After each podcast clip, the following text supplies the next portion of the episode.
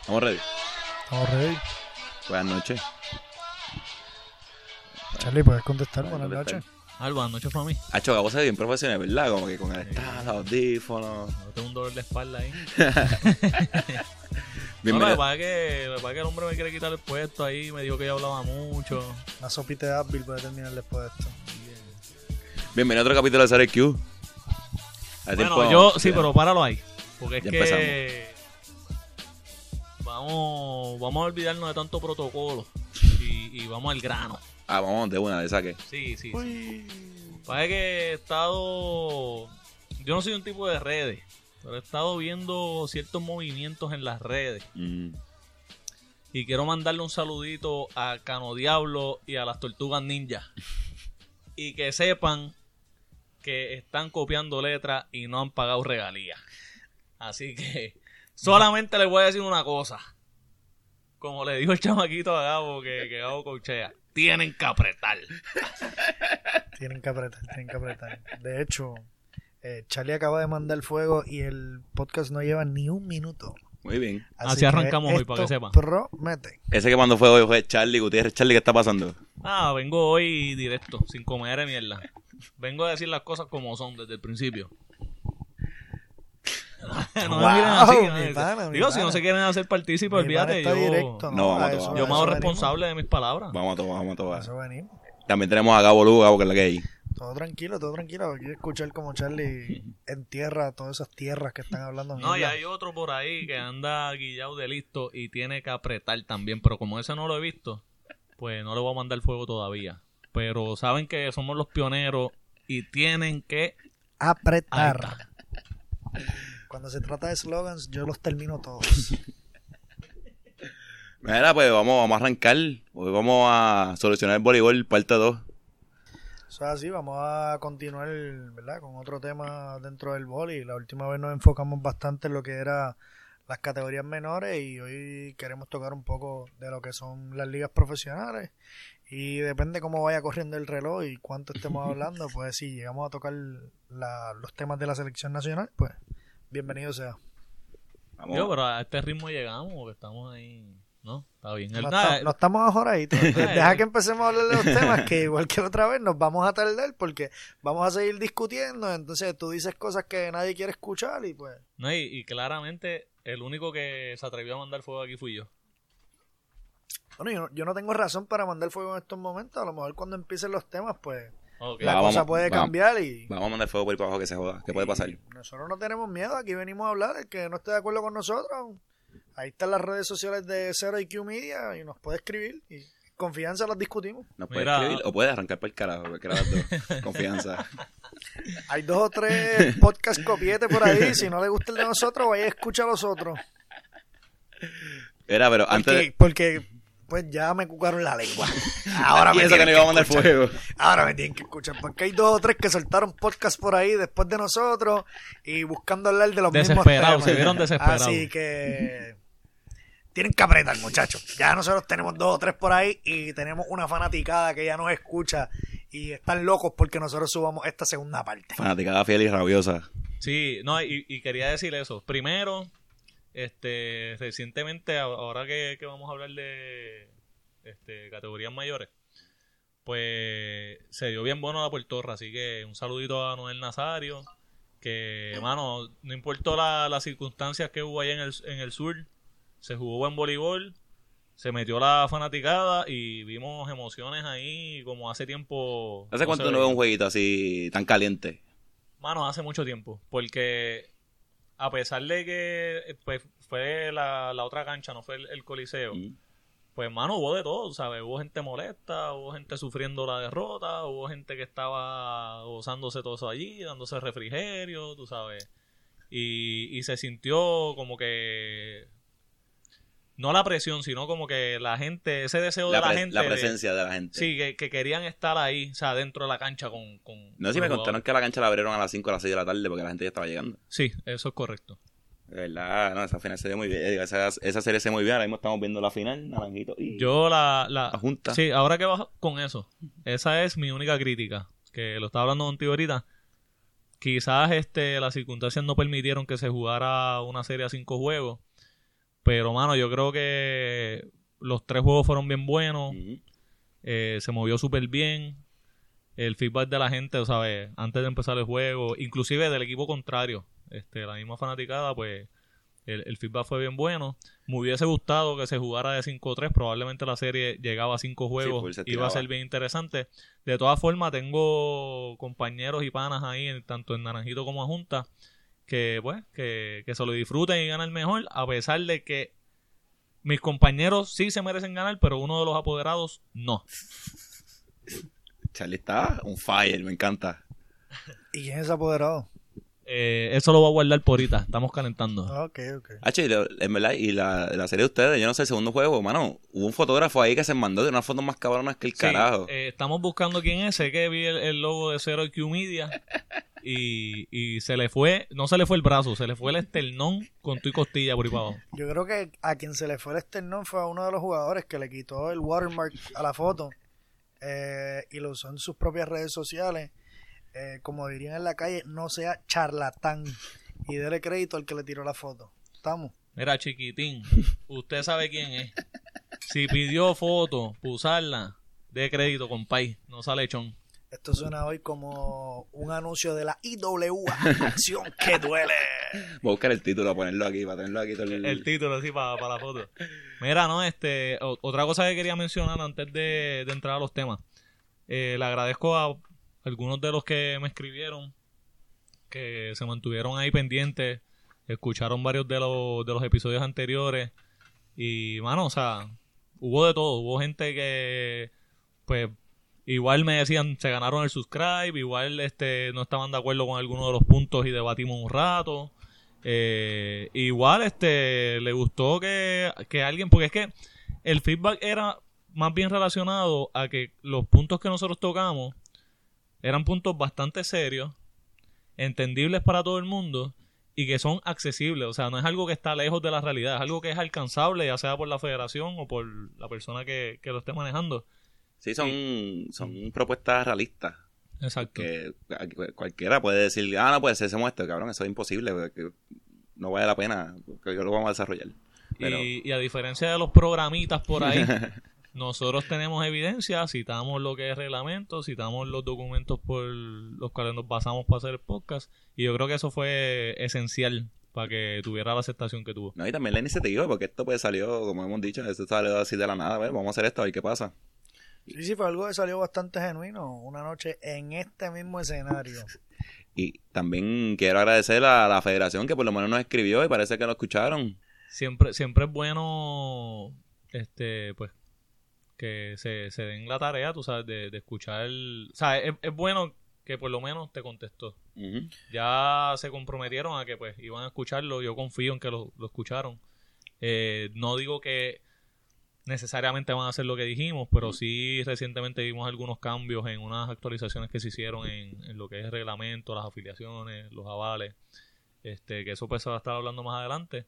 Así que eh, yo creo que estamos trabajando por un bien común. O sea, eh, la federación quiere lo mismo que quizás queremos nosotros y las personas que nos están escuchando y eso pues se les agradece. Sí, ahora vemos que, el po- que, que progrese, ver esto como en un momento puede ser que llegó a estar. Y- Claro, y el, el hecho de que simplemente eh, te hayan contestado y hayan dicho que están escuchando, y eso es un paso más, ¿entiendes? Yo creo que en cierto momento dado el voleibol se estancó en que en que eh, estábamos utilizando cosas que estaban fuera de fecha, o sea, que, que eran cosas viejas, y el, el hecho de que le estemos dando paso a, a ¿verdad? mentes jóvenes que simplemente quieren aportar este deporte, pues ya es un paso hacia el progreso. Bueno, pues, vamos a arrancar. Me escuché como un política y un paso hacia el progreso. Gabo, 20, Para, 20. no, para récord, no votaría por 20. ti ni un chispito para ese está bien. Este, Claramente, si yo fuese para gobernador, tú fueses mi comisionado residente. Eh, pues, mano, ¿qué- ¿quién va a empezar entonces? Yo, yo empiezo, tengo una bastante sencilla y pues yo creo que de- desde que grabamos el último para acá me he dado cuenta que puede ser que esté media, que la están, se está implementando. Pero yo entiendo que a cada franquicia superior se le debe exigir que, que transmita los juegos por Facebook Live. Que, que lo transmitan y que como que se meren, que tengan... Como el que estamos viendo ahora, que tiene gente narrando. Que no es que pongan un celular ahí y lo... Y lo dejen puesto y que la gente no tenga una experiencia viendo el juego. Que lo transmitan, que se meren un poquito. El otro día... Yo creo que tú estabas aquí, estábamos viendo un juego de San Juan y de, de los Junior... No era los Junior, era de un cualificatorio. Ajá, sí, Que- me acuerdo. Que a un papá lo estaba transmitiendo por, con el celular, pero tenía la escoba y todo arriba. Que era una aplicación que es algo que un equipo pues con presupuesto puede hacer. O sea, que no es... No está lejos de la realidad. Sí, ahora mismo está accesible tú ponerlo en el scoreboard. Ese fue el que dijo que clase aguacate tiró. No, eso no fue, ¿verdad? No, no, no. Eso es en básquet. Eso fue en Vázquez. eso Eso fue en básquet y necesitamos más comentaristas como ese, comentaristas realistas. Pero qué casi aguacate tiró Goku. Le movieron el canasto. No, pero él, él hizo, o sea, lo, lo estamos viendo aquí, el, el papá, tras que puso el score, eh, de vez en cuando se tiraba su narración, ¿sabes? Que sabemos que es difícil ver un juego y narrarlo, pero Claro. en el caso de, de lo que dice Dani, yo estoy de acuerdo, era lo que estábamos hablando, que quizás el mercadear diferente a los jugadores va a ser beneficioso porque no se trata de que por el live la gente va a dejar de ir a la cancha, Mm. se trata de cambiar la experiencia, que era lo que estabas diciendo, y que, mano, te pompees tanto que quieras ir para allá. No, y que la gente... Si tú das un buen producto, que la cancha se llene y se, se juega un buen voleibol, pues a lo mejor, qué sé yo, este me da con ir a la cancha. Lo vi por Facebook Live, coño, el juego se ve interesante, voy a ir. Y pues atraes a la gente. Yo creo que, ¿verdad? Siendo la- mi punto de vista, eh, es que no, que no todos los juegos se deberían de transmitir. ¿Tú crees? Eh, ahora mismo eh, hay canchas donde pues, los apoderados dijeron como que ah, aquí o se transmite como que el- por el feed de, qué sé yo, voy a poner el ejemplo porque fue el, es el ejemplo que me acuerdo. Eh, el apoderado de las criollas sacó un comunicado donde indicó que ningún equipo visitante podía tener un live stream de lo que eran los juegos en la cancha de las criollas. Bueno, pero eso es algo bastante lógico. No, pero volvemos que... Pero el otro día yo vi el juego de Corozal y Mayagüez a través del live stream de Mayagüez. Pero, mira, yo pienso que eso, los apoderados no pueden tener control de eso porque si yo voy al juego de Cagua, yo lo puedo transmitir por, transmitir por Facebook Live. A mí no me pueden decir nada. Yo no soy parte de ninguna organización. Eso que, que le impide a una persona que sea de Mayagüez transmitirlo desde la página de ellos. Entonces, por eso yo digo que se deben, se debe exigir, porque si Cagua no lo está transmitiendo y juegan con Mayagüez, pues yo soy de Mayagüez, yo quiero ver el juego, yo no puedo ir a Cagua. Pero si las criollas lo transmiten, pues lo puedo ver. A mi entender es que Caguas va a transmitir los partidos. Lo que no quieren es que el- el- ¿verdad? la audiencia a través de esos lives se... Se disperse por distintas... Correcto, correcto, que se divide entre los dos lives, sino que ellos puedan hacerlo o sea, a través de su página Que tenga cierta exclusividad. y, y que esa exclusividad pues le permita, obviamente, lo mismo que hablamos en la, en la edición pasada, el hecho de que, que ellos tengan la oportunidad de, de- de vender auspicios, como por ejemplo estamos viendo ahora el live de, de los changos contra Junta, asumo que este no sé si es el de la federación o el de los gigantes de Junta. Dani, Yo- tú me puedes decir. Yo lo saqué de la página puertorriqueña, pero creo que es de los de Ajuntas, porque tiene el. Tiene lo están narrando, sí. Correcto, Y el de pues la sí. puertorriqueña lo hace Martín. Ok, pues si es el de, el de Ajunta, pues podemos ver cómo tiene los cintillos de los auspiciadores, eh, ¿verdad? Y tiene el watermark de qué sé yo que es Sport Bar. Eh, y eso, pues, hermano, eso es otra forma de, de tú vender tu producto y de tu poder, ¿verdad? Eh, tener que te entre más dinero, ¿entiendes? Tú como apoderado, que, que tengas otra fuente de ingresos eh, para tú poder cumplir con tu nómina y cumplir con todos los gastos que requieren ser apoderado de un equipo profesional. Pero entonces, pues. Si se le pide a cada equipo que transmita su juego, se puede llegar a un acuerdo. Que, qué sé yo, este, yo soy Cagua, mira, voy a transmitir el juego con Mayagüez. Mayagüez, pues le qué sé yo, le dé le share desde su página. Para que los, su fanaticada, pues vea que lo están transmitiendo por algún lado. Le traen fanaticadas a ellos. Y pues también la exposición, porque a lo mejor yo le like a la página de Cagua y yo no veo los juegos, pero ahora los tengo y pues voy a verle Caguas y Mayagüez o el que sea. Sí, sí, eh, ¿verdad? Yo cuando digo que no estoy de acuerdo es que yo pienso que no hay nada como la experiencia de estar dentro de la cancha. Eh, te pueden poner el mejor comentarista del mundo ahí a... a- Si están buscando a- com- comentaristas, nos pueden escribir Seroiki Media. eh, pueden poner el mejor comentarista del mundo a narrar el juego ahí y realmente la experiencia de estar en la cancha es otra cosa. Lo que pasa es que yo pienso que eso sería lo ideal, Gordo. Pero es un ideal que, que no está tan cercano porque lo ideal, lo perfecto sería que todos los apoderados se lleven bien, lleguen a un acuerdo. Y por ejemplo, hoy que estamos hablando de dos juegos que se están dando en, en lo que es la liga femenina, creo que es uno en Mayagüez y, y uno en Cagua. Hay tres partidos hoy. El otro Son, Junco. son tres, el Sí. otro es Junco. Junco, Pues- Cagua y Mayagüez. Pues como se hacía antes en, en televisión, de los tres se va a escoger uno, que es el que se va a, a televisar. Y quizás Y transmitiendo, eso es lo que está pasando ahora. Ahora mismo por Guapa está pasando Corozal y Cagua. Pero, Pero yo creo ya- que debieron de haber escogido un mejor juego. Por eso, pero yendo por esa línea, en vez de que esté pasando por tanto live, que es lo que tú estás diciendo, que sea un solo live, el que está por televisión, y el otro, pues, quitarle quizá Sí, el que estén brincando de live en live. Claro. Pero obviamente el, el que estén de acuerdo todo, porque acuérdate que esto es una liga pequeña. Y entonces se enchismó fulano con sutano por alguna bobería en la última reunión. Ah, pues este quiere joder conmigo, ahora yo lo voy a zumbar el live ahí para que se moleste. Pero tú dices brincar de, de live en live, eso pues somos nosotros, pero qué sé yo, la gente que es fanática fanática de Cagua, pues quiere ver, va, va, quiere ver todos los juegos de Cagua. No, Claro, no, no- Y yo estoy de acuerdo con eso, pero llega un momento, yo he visto live de, de voleibol, y llega un momento en que tú ves los comentarios de las mismas personas, que es quizá en el caso de la Junta, pues son fanáticos de la Junta, que entonces empiezan a preguntar, ¿y cómo va tal juego? ah, Ah, no me contestó nadie, salgo del live y vuelvo y entro. Porque te, ¿sabes? La, el Facebook te facilita eso. Y quizás, este, pues, trayendo esa exclusividad, Ah, claro, eh, ¿verdad? Te entiendo, sigo sin estar de acuerdo, pues yo pienso que, como dije, la experiencia en la cancha es otra cosa y yo, por mí, que no pase ningún juego por Facebook Live, que sea un contrato de televisión que le provea un ingreso a la liga también y entonces que se pasen los juegos, los juegos que se vayan a pasar por televisión se pasan por televisión, los que no, pues vaya a la cancha y vea los juegos. ahorita tengo alguna, algo para la experiencia de las canchas. Tengo una- algo que tiene que ver con eso, pero no sé también, a terminar con eso, yo pienso que si transmite los juegos, debe- la, se debe hacer como una, tiene, deben tener una persona que le envíen los cuánta gente se conectó.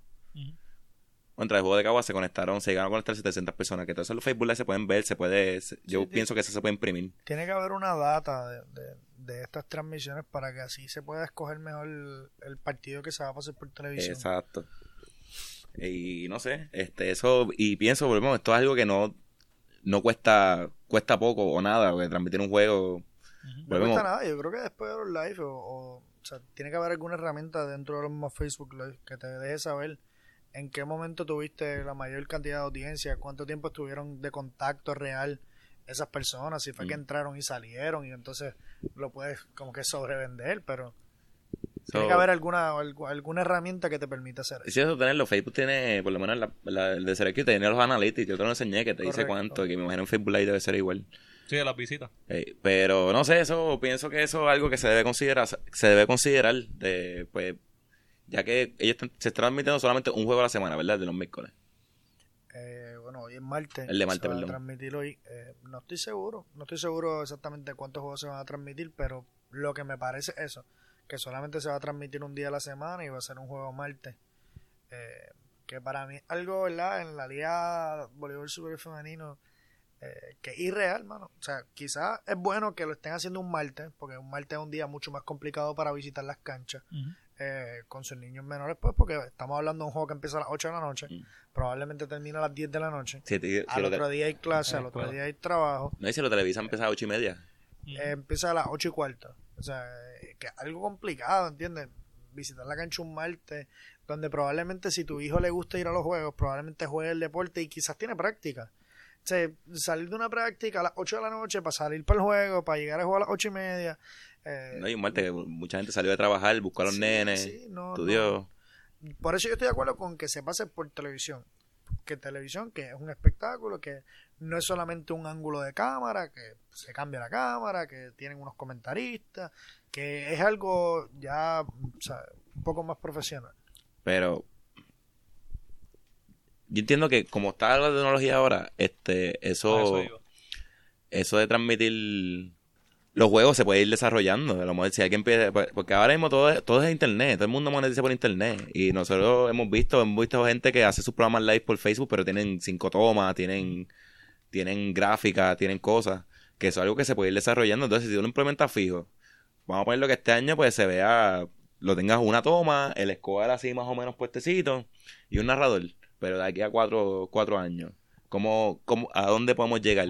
Exacto. Porque estoy mirando a largo plazo. Sorprendentemente, este fin de semana estaba en un torneo de categorías menores donde hay una compañía relativamente nueva, es una compañía que se estaba dedicando solamente a lo que era eh, grabar videos para, para jugadores para enviarlos a Estados Unidos como reclutamiento. Eh, y creo que se tomaron el atrevimiento de expandir lo que era su, su, su carta de servicio y durante este torneo estuvieron probando con sus cámaras eh, transmitir el juego en Facebook Live desde tres ángulos. Y creo que eso es algo, ¿verdad? Que, como tú estás diciendo, quizás es eh, dentro de los próximos que- años va a ser algo que sea un poco más viable hacerlo hasta por Facebook Tiene Live. que ser a largo plazo porque es que tú diste un ejemplo bien que quizás sonó simple, pero es la realidad. O sea, martes es un día de práctica en los clubes. Y entonces el, el Facebook Live es algo que te facilita o te hace accesible que ese chamaquito, antes que empiece la práctica o cuando termina la práctica, pueda ver parte del juego. Y es lo que dice Dani, o sea, estoy de acuerdo ahí contigo. Los tiempos han cambiado, la tecnología ha cambiado, se le está sacando el provecho a eso, si es a largo plazo. Y para tirarme una de las mías, todos los, los jugadores pasan por un proceso de visualización. Y yo creo que nosotros desde chamaquitos, cuando veíamos Depor- Deportes 13, Uy, De en, una. en algún momento, tú sabes, tú veías el juego y pasabas por un proceso de visualización Mm. tratando de ser mejor en la cancha. So, el que sea accesible y, y quizás, es más, te voy a dar un punto a tu favor. Quizás los días de semana que se transmitan varios Facebook Live, pues sí es conveniente por lo que él dice, porque no siempre la familia puede, ya sea económicamente o por el tiempo, estar toda la semana en la cancha. Pero entonces, no, puede- no podemos dejar perder el que ese proceso imaginativo de ese jugador en desarrollo se, se pierda, porque ahora mismo estamos en una crisis. Mm. O sea, no tenemos nada, algo hay que sacrificar para que otra vez vuelva esa exclusividad a que este día se ve voleibol o tengo que ir para la cancha este día. No, ey, el beneficio también de Facebook Live o también YouTube Live, que YouTube, YouTube también lo, puede transmitir por YouTube, es que cuando saca el juego, lo puedes ver, lo puedes ver de nuevo. Ajá, Ahora mismo en televisión sacar el juego y exacto. si no estás grabando, no. Lo perdiste. Exacto. Sí. Que pues. Casi todas las compañías de cable tienen DVR y puedes grabar el juego, pero lo tienes que poner a grabar. Sí, por eso, pero que, que es Pero más fácil. ya- yo, pues- yo acordarme de grabar el juego o buscarme. ah, Sí, pero ya eso es otro tema, porque ahora mismo, ¿qué, qué compañías de cable? Si todos son aplicaciones digitales, el Roku TV o los que venden. Hay mucha gente que no tiene cable. Y entonces, pues, no sé, yo creo que nos estamos acostumbrando ahora a que tú ves la película en vez de al tiempo que te la da HBO, buscarla tú y, y verla al Ujú. tiempo que tú quieres desde el principio. Así que Y pararla, está y pararla- pararlo cuando tú quieres, ir al baño, ir a cocinar y empezar, volver a empezar mañana, como que... Estoy, estoy parcializado, estás perdiendo la batalla. No te preocupes. Eh, lo que iba a decir, eh, en mi caja de cable yo le puedo dar pausa también a la película y le puedo dar para adelante. So, nada, simplemente estoy siendo el abogado del diablo porque así me gusta hacer. Dale, Playmaker. Oye, Padilla, ¿cuál prefieres? Gil Patilla. Pero nada. Eso pienso que se debe, se debe mirar, se debe mirar, se debe estructurar un plan que todos los equipos lo sigan, que todo el mundo tenga la misma regla, que tengan que hacerlo. Y entonces ahí pues va a empezar la batalla de quién hace el mejor espectáculo. Sí, yo creo que es algo que lo pueden hablar en las mismas reuniones de apoderados y llegar a algún acuerdo. De nuevo, yo pienso que debería ser en la semana, no en el fin de semana, el fin de semana que, que sea un poquito más eh, atractivo visitar lo que son las canchas de Puerto Rico. Sí, pero eso, lo mismo, sería un plan, los weekends no se transmite, lo- que la gente vaya, que le creen esa necesidad, coño, coño no voy a tener voy para allá. Correcto. Pero, nah. ¿quién va ahora? Eso fue un buen punto. Pues nada, lo mío va más dirigido a lo que es el programa de voleibol en general. Entonces, este, yo pues hice un search ahí breve de cuáles para mí han sido los programas más exitosos este en Latinoamérica, porque sí en el, en el episodio anterior de la solución en la parte 1, yo mencioné que pues todo el mundo puede acceder a lo que es este la página de USA Volleyball y que pues el voleibol se creó en Estados Unidos y todo esto. Y eso está perfecto, esa es la base, quizás la parte teórica tú la puedes acceder ahí, pero yo pienso que nosotros tenemos que entonces iniciar eh, esa búsqueda de lo que son otros programas en Latinoamérica. Porque quizás, eh, pues, son hay, hay más población y hay eh, mayores posibilidades de hacer una buena selección, pero el deporte del voleibol en este caso se asemeja más a tu realidad en un país latinoamericano que, que en el Estados Unidos, ya sea anatómicamente hablando, eh, por el lenguaje que nosotros utilizamos, el estilo de juego que tenemos. Y entonces, pues nada, eh, estuve pensando que quizás el lado femenino, el programa más exitoso ha sido República Dominicana, y en el lado masculino ha sido el, programa de Argentina en, lo que es el, el voleibol. Una pregunta. Ah, no sé si la vas a contestar con lo próximo, hago la pregunta antes de. Eh, ¿Cuáles son esos criterios que tú utilizaste para entender o para catalogar esos programas como programas exitosos? Porque a mi entender, eh, para que sea un programa exitoso, digo, estaría de más entrar en detalles en República Dominicana, sabemos todos los torneos que, han ganado y... Sí, en el lado femenino. En el lado femenino. Pero en el masculino me llamó la atención que el programa, por ejemplo, la Liga Superior de Argentina y la Federación de Argentina tiene unos conceptos que son eh, bastante recientes. O sea, esto inició en los 90, en los 2000 se, se empezó a afinar un poco. Este, es relativamente nuevo y ha evolucionado con rapidez. Y yo considero que por lo menos en la parte masculina, en países latinoamericanos, ha sido uno de los más exitosos por lo mismo, por el desempeño que han tenido en torneos importantes. Eh, contra equipos que tienen quizás o que se espera que tengan mayor calidad que ellos.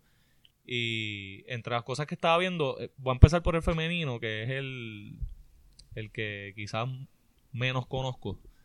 Y entonces estaba viendo que para el programa mayor, ellos lo que hicieron fue que empezaron a hacer un reclutamiento desde eh, categorías menores.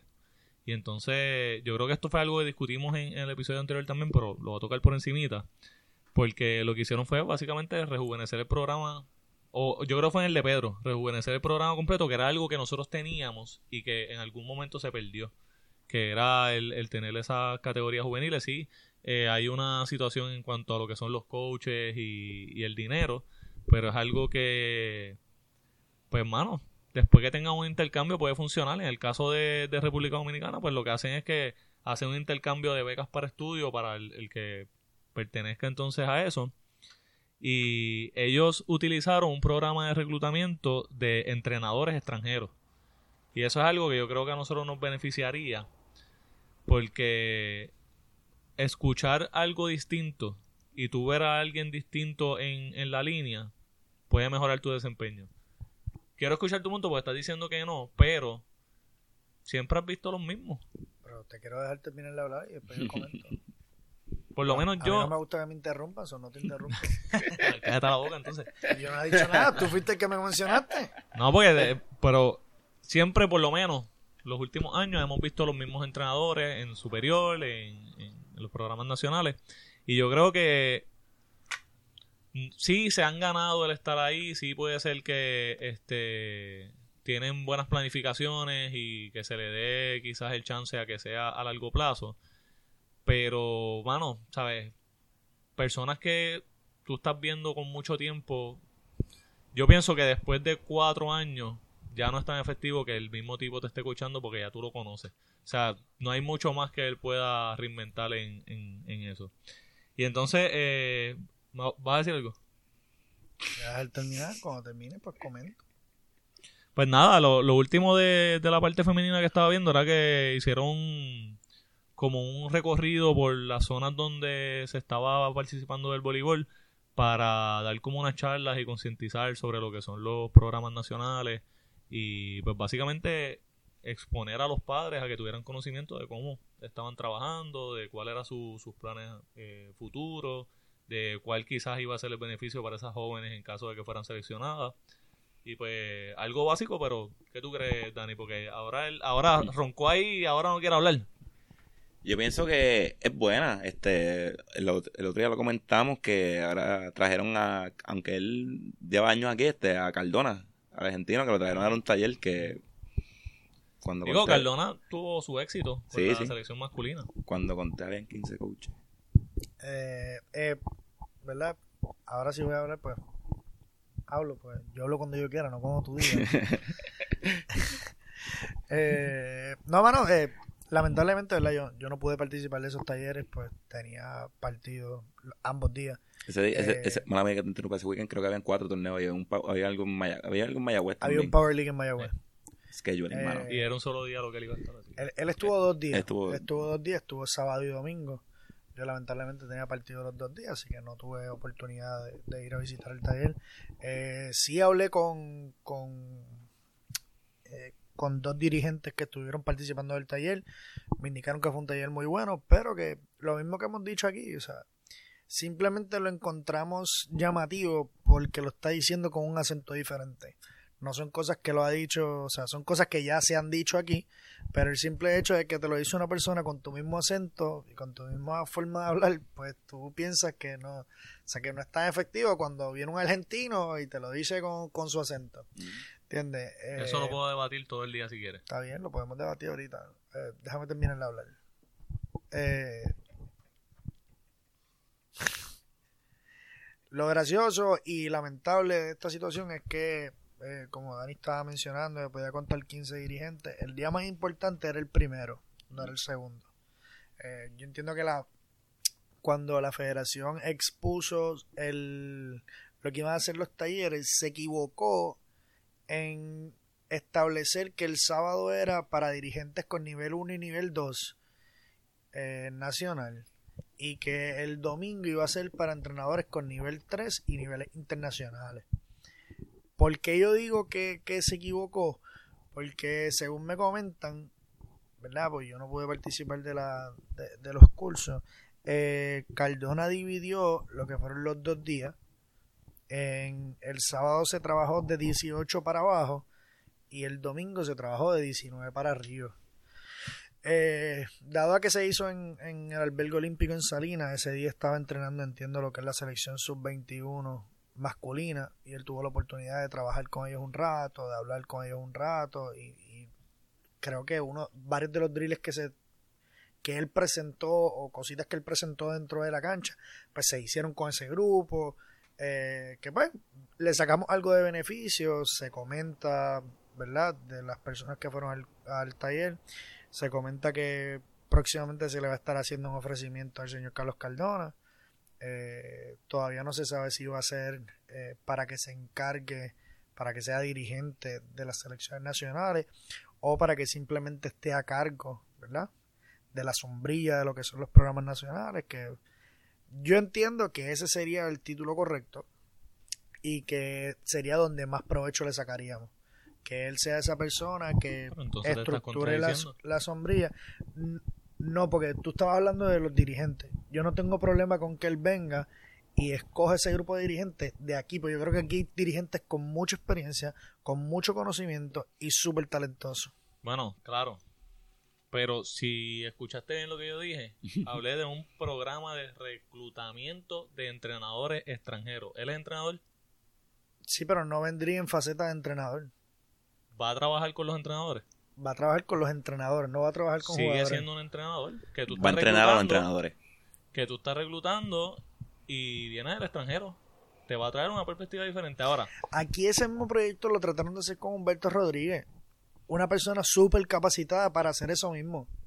Y simplemente hubo problemas dentro de la federación y ese programa se cayó. Pero cuando ese programa vino para aquí, o sea, cuando se estuvo estructurando ese programa, ese programa iba a ser Humberto Rodríguez como la cabeza, Grillo Avilés para el lado masculino y el profesor Quique Ruiz para el lado femenino. Y yo creo que eso está súper bien porque son personas de aquí que tienen el conocimiento, que tienen la experiencia y que no hay por qué traer un extranjero. Que, que ¿Por qué no funcionó? Sí. no, no tengo las razones exactas Mm. y si las digo las miento. ¿Entiendes? Y para mentirte, pues no te voy a decir nada. Ok. Yo pienso, yo, porque quiero debatirle ese punto a, a Gabo, que yo entiendo que a lo mejor, desde tu punto de vista o por la experiencia que tengas o como lo quieras ver, este, pues tú entiendes que pues, es, lo mismo, porque él está trayendo cosas que ya se han discutido aquí o lo que sea. Pero claro, eh, estamos hablando de voleibol. Ahora, me parece que te estás contradiciendo porque por una parte dices que es bueno que él venga. Sin embargo, has hablado de tu experiencia en Estados Unidos que fue provechosa. Tú eras un coach extranjero para ellos. Y entonces yo digo, puede ser lo mismo. Y, y quizá tú lo tiraste bastante simple. Pues lo dice en otro idioma, qué sé yo. Pero cuando tú No lo dicen en mi idioma, así dicen en español. este, en, Otro otro, en, acento. en otro acento. Este, pero en caso de que sea americano, pues te lo va a decir en inglés, otro idioma, ¿verdad? Si le quieres buscar las ocho patas del gato. Como quiera, yo digo, si tú en la clase de matemática no dabas ¿quién está pie con bola, escúchame, escúchame, escúchame. Eh, Ese es tu problema. pero escúchame, yo te, yo te voy a dar un ejemplo igual de simple que el tuyo. Si en la clase de matemática no dabas pie con bola con la profesora y te explicaba a tu hermano y lo entendía, te explicó lo mismo, diferente y lo entendiste. Eso puede pasar porque estás en contra de eso. Estamos hablando de voleibol y no de matemáticas. Y si vas a coger un, ¿verdad? un, un tema de la escuela, escogiste el incorrecto. No, pero yo, yo entiendo eso, que a ti te pueden decir lo mismo mil veces y tiene que venir otra persona a decírtelo para que tú lo entiendas. Este, eso entiendo, pasa. O sea, yo entiendo eso, pero ¿por qué tenemos que llegar a buscar una persona que no sea aquí? ¿Cuántos dirigentes no hay aquí con talento? Pero si es que los de aquí no lo entienden y tiene que venir otro cabrón para decírselo, así es que está funcionando, pues yo pienso que se puede hacer una que, mezcla. Entonces Es lo que que hay es que reeducar a nuestros atletas que son brutos. Está bien, pero está bien, pues no hay problema. Pero ahora mismo tú puedes reeducar a todos los atletas.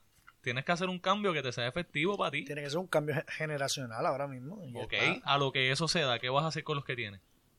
Pero mira, mira, yo pienso que se puede un happy medium con esto. Eso que hicieron con, con Cardona, pues hazlo una vez al mes. Empieza a traer gente, traerlo así, pero no traigas un weekend que hayan cuatro torneos. Este, pon una fecha. Este, este, weekend, este weekend no hay, no hay torneo para nadie, para que porque se haga un taller a los entrenadores. En o, en- verano, o en la semana. verano hay ocho semanas. Hay ocho fines de semana en el verano. Que lo Podemos traer ocho recursos. Exacto, y que le dé, y lo puede hacer el día de semana, puede hacer la universidad y que se metan en un salón, que hagan algo, este, y traer la internacional, lo pueden traer, el- pueden hacer. Esto, o sea, el conocimiento es para compartirlo independientemente se esté diciendo lo mismo o no. O sea, por, no veo nada negativo en que tú tengas un intercambio con otro país latinoamericano, ya sea de entrenadores, conocimientos, ya sea él en faceta de, de entrenador o administrativo, lo que sea. O sea, no veo nada negativo en eso. Ok. Yo, yo no es que vea cosas negativas, ¿entiendes?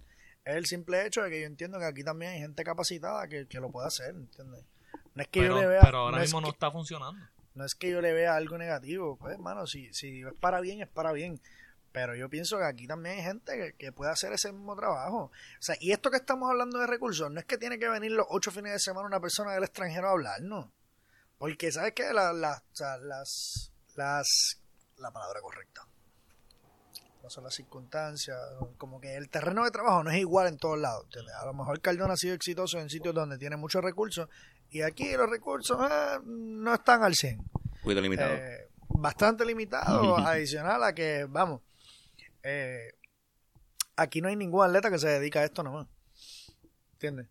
Aquí las selecciones tienen que practicar a las 6, 7 de la tarde para que los tipos puedan salir de trabajar y llegar a los entrenamientos. Cuando estamos hablando que en el extranjero probablemente las tipas entrenan a las 9 de la mañana, a las 1 de la tarde y vuelven a las 6. Entonces, tuvieron tres prácticas un día, levantaron pesas. Las circunstancias aquí no son las mejores. Pero es que las circunstancias, digo, y, y República Dominicana no es tampoco un país tan grande, ¿entiendes? O sea, y has tenido éxito, pero yo entiendo la parte de las circunstancias. La no mayoría siempre de- fue así. La mayoría de esas muchachas en República Dominicana no trabajan. Está bien. ¿Entiendes? pero- Lo que se dedican es a la selección y quizás tienen un club que hacen algo con un club o unas clínicas para sacar un par de pesitos adicionales. No hay problema con eso. Lo que te quiero decir es que no siempre fue así. Y hubo que reestructurarlo. Hasta que llegaron a ese punto. Aquí la liga en algún momento fue buena y se jugaba voleibol nada más. Y salían de aquí, se iban a jugar a otro país y seguían. No, y aquí llega el momento que había billetes, había un Vamos, montón de billetes en el... en- Vamos, no, o sea, no- tampoco nos tapemos los ojos. Aquí todavía hay jugadoras que pueden jugar voleibol nada más. ¿verdad? Aquí hay dos o tres y se le hace mencionar nombres porque sus contratos son subcontratos. Cállate. Eh, aquí hay jugadores ganándose 65 mil dólares por esta temporada. O sea, aquí hay jugadoras en los 50. eh, y 50 mil pesos al año es mucho más de lo que se gana el mínimo federal. Sí. ¿Entiendes? Así que no me digas que con eso no se puede vivir. Aquí todavía hay jugadoras que... se- eso sí, en la Liga de Varones no hay ninguno que pueda vivir con eso. Ahora menos. No hay ninguno que pueda vivir con eso. Bueno, nada, este, continuando con, con el punto de lo que es este lo, el programa de selecciones mayores y, y lo que es la liga de, de superior. Este, en algún momento hablamos de lo que fueron las afiliaciones Correcto. Y entonces tuvimos la discusión de que pues yo entendía que una tarjeta de afiliación no funcionaba para categorías menores, pero sí había que hacer algo pues que los, hiciera pertenecientes a las categorías menores como era lo de las camisas, que haya alguna finca de desarrollo en, en el mismo club. Y parte de lo que encontré en, en lo que es el programa de Argentina era que la tarjeta de afiliación a la federación de ellos pues incluía ciertos beneficios por estar afiliados a ellos. Eh, obviamente, eh, las circunstancias en, en Argentina son distintas y entre los descuentos, pues quizás era refiriéndote a, a transportación, a lo que es este el alquiler de de algún apartamento amueblado por cierto tiempo, eh, algún intercambio con alguna tienda de artículos deportivos, eh, gimnasio, eh, un- eh, algún centro de terapia. Así que yo creo que eso es una buena alternativa. Todo eso te lo incluye la tarjeta de afiliación, Te lo incluye de, la la- tarjeta de afiliación. de Argentina, en Argentina. Ajá.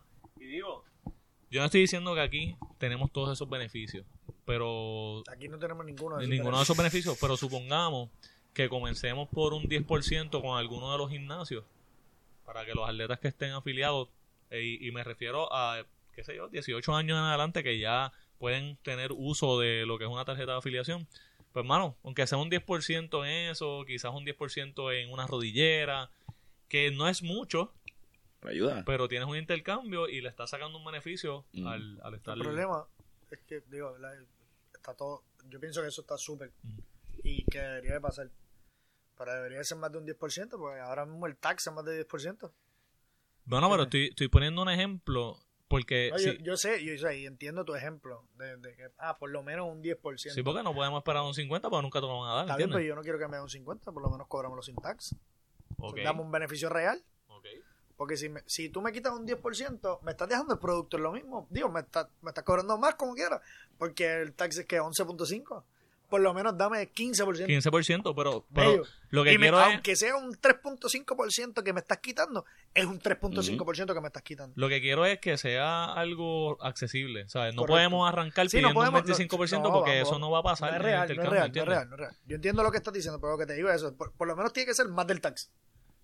Este, y pues qué sé yo, eh, su- suponiendo que haces algún acuerdo con Airbnb como pasó ahora con, con lo de los temblores que tiraron este por ciertos meses algunos arreglos, pues ponle que la liga dure dos meses y un tipo que vive en San Juan está jugando en Mayagüez y tú puedes hacer un arreglo donde él consiga ese descuento, pues hermano, ya tienes eh, quizás un beneficio en, en lo que es la, la tarjeta de afiliación. Un ejemplo, ¿te acuerdas cuando estábamos de 17 que había un cabrón que, que nunca terminó, que fue a practicar con nosotros un par de veces, pero que vivía en Cabo Rojo? Ajá. Que para ese, para esa, para él eso hubiese sido un palo y no es algo... Claro. Y probablemente se hubiese mantenido porque puede estar ese tiempo ahí con, con el equipo. Como quiera, yo pienso que no es algo tan lejos de la realidad. Mm. Quizás lo limitaría a lo que son adultos que pueden manejar una tarjeta, como dije. Y, ¿no? Y, y yo creo que, que, ¿verdad? Que, que en eso tiene mucha razón, ¿verdad? Que buscar esos intercambios sería para mucho beneficio de lo que es la federación, ¿entiendes? Yo creo que ahora, la federa- ahora mismo la federación no tiene tantos auspiciadores como para, ¿verdad? Para poder proveernos todos estos instrumentos, ¿entiendes? Eh, y todas estas ayudas, pero eh, todos esos intercambios serían perfectos para, para progresar, para hacer, echar esto hacia adelante, para darle herramientas a todas las personas que están involucradas en este deporte, ¿entiendes? Que para mí eso suena muy bien. Supongamos que, por poner un ejemplo, y dándole la pauta, pues, que se va. Pero supongamos que Salvador Colón diga, pues mira, en rodilleras, a todos los que están afiliados, yo le voy a dar ese 15%. Y ya empezaste con algo que es accesible. Y que tú lo estás... Digo, no todo el mundo usa rodillera, pero mano, ¿sabes? No, oye, eh, eh, eh, es un instrumento que se utiliza en el deporte, ¿entiendes? Ajá. Vamos, mira, mira ahora mismo la cancha. ¿Cuán- Hay 12 tipos dentro de la cancha y Dos, tres, cuatro. más de la mitad tienen rodillera. Pues no me voy a poner a contar ahora. Más de la mitad tienen rodillera. Sí, los, de, de los que tienes ahí en el cuadro, sí. ¿Entiendes? Más Eh, de la mitad aquí tienen se ve rodillera que y no estamos viendo los del banco. Ajá. No, y empatando eso con lo que estamos hablando ahorita de lo- transmitir los juegos y ir a las canchas. Si yo estoy afiliado y quiero ir a un juego en Mayagüez un weekend y hay un descuento en algún hospedaje, pues también te ayuda. Te Sí, ayuda sí, a esto. o sea, Correcto, por ir a visitar el juego, a lo mejor Exacto. te queda una nochecita por allá. Sí, sacas el weekend para eso y pues ti- tienes, por estar afiliado a la federación, pues tienes otra, un, Un beneficio. un beneficio. Entonces, eh, otra de las cosas que estaba viendo, obviamente hay más territorio allá, pero otra de las cosas que estaba viendo era que ellos se dieron cuenta que el voleibol se había parcializado a ciertos sectores, que eran los que podían eh, participar de ese torneo. Entonces, para ellos poder dar voleibol más tiempo en el año e incluir otros equipos, lo que hicieron fue que hicieron torneos accesibles en otra región. Supongamos que se hace un torneo semiprofesional, como quizás una Liga B, un, un Puerto en el sur y uno en el norte. Y tratas de que la mayoría de los pueblos que estén ahí cercanos pues puedan participar de eso. Se escucha.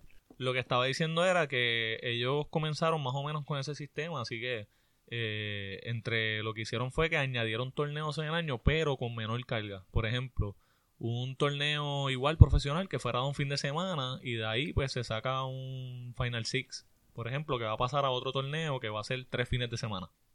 Porque fueron los que pues clasificaron, como quien dice en esa parte. Y va a ser en otra fecha, ¿entiendes? Eh, entonces así pues lo que hicieron fue que lo dividieron. Ahora, me llamó la atención eso porque estás eh, incluyendo otras regiones donde el voleibol pues no se estaba viendo y que alguien se percate de que, espérate, siempre están participando los mismos y quizás podemos hacer un torneito aquí que la cancha está buena o, o que pues podemos hacer una, una liguita puertorra dividida, accesible a otras personas, que sea una liga B, pues me gustó. Pero quería tocar algo un poquito polarizante, porque vi que en, en, en la liga de ellos de superior habían tenido ciertas diferencias con lo que era la federación y, y con los auspiciadores y todo esto, y decidieron iniciar desde cero como que aparte, sin tener que ver entonces con los que originalmente tenían eso. ¿Qué les parece eso? Para no abundar mucho, ¿qué les parece eso de empezar desde cero? Quizás independiente, buscando otros inversionistas. Eso me parece que es exactamente lo que hay que hacer en la liga de aquí de Puerto Rico. Eh, el hecho de que la federación esté tan involucrada ha creado que nuestra liga no pueda echar para adelante lo suficiente. eh, porque yo pienso que el estar atado a la federación nos ha aguantado o sea, sustancialmente. Eh, así que sí, mano, yo, yo lo había escrito, de hecho, en algún momento lo había escrito. Eh, el, el- ¿verdad? Mover la liga profesional a una liga privada, eh, desligarla por completo de la federación. Eh, con eso vienen otros aspectos. Yo creo que nosotros somos la única liga en el mundo eh, que todavía trabaja con el sistema de reservas, donde un jugador no es libre, ¿entiendes? Y eso se, se peleó en todas las ligas, ¿verdad? Se peleó tanto en la NBA, en MLB, en todas las ligas.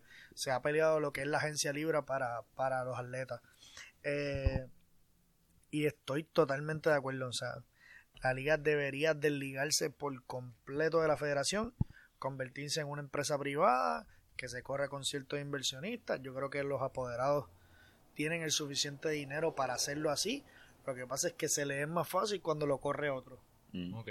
Sí, na- nadie quiere asumir la responsabilidad. completa. Correcto, correcto. Bueno, muchachos, yo me atrevo. ¿Cuándo empezamos? Algo que se me quedó que eh, me pareció bien importante es que una de las críticas que ellos tenían es que, por ejemplo, si en esta liga tú tienes 15 equipos y tienes tres equipos que no están dando el grado porque pues no tienes quizás ese, ese dinero para meterle talento a ese equipo y hacer una liga balanceada, pues esos tres equipos lo que hacen es que te jalan todos los equipos que tienen en la liga y la liga sigue perdiendo auspiciadores porque tienes unos equipos que son sotaneros. Así que el dividir eh, los torneos y sacar quizás ese Final Six o qué sé yo, si ponle que son, exacto, si son nueve, sacas esos seis finalistas y lo conviertes en lo que es el equipo, el- la liga superior, pues te hace separar lo- las personas que quizás no tienen fondos ese año y invierten un poco menos y no Sí, se sí, lleva co- la liga completa. Como es el, el- Yo creo que el fútbol, el, el soccer,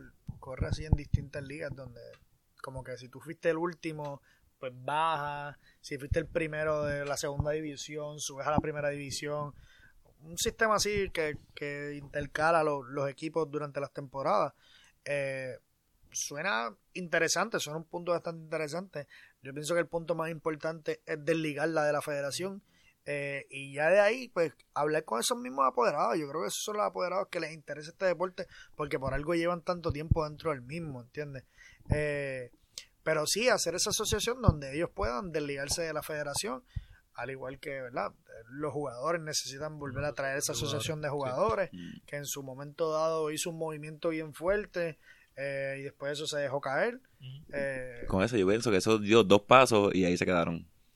correcto. Porque para mí, yo me acuerdo de eso que Temo estaba motivado y como que no llegó absolutamente nada.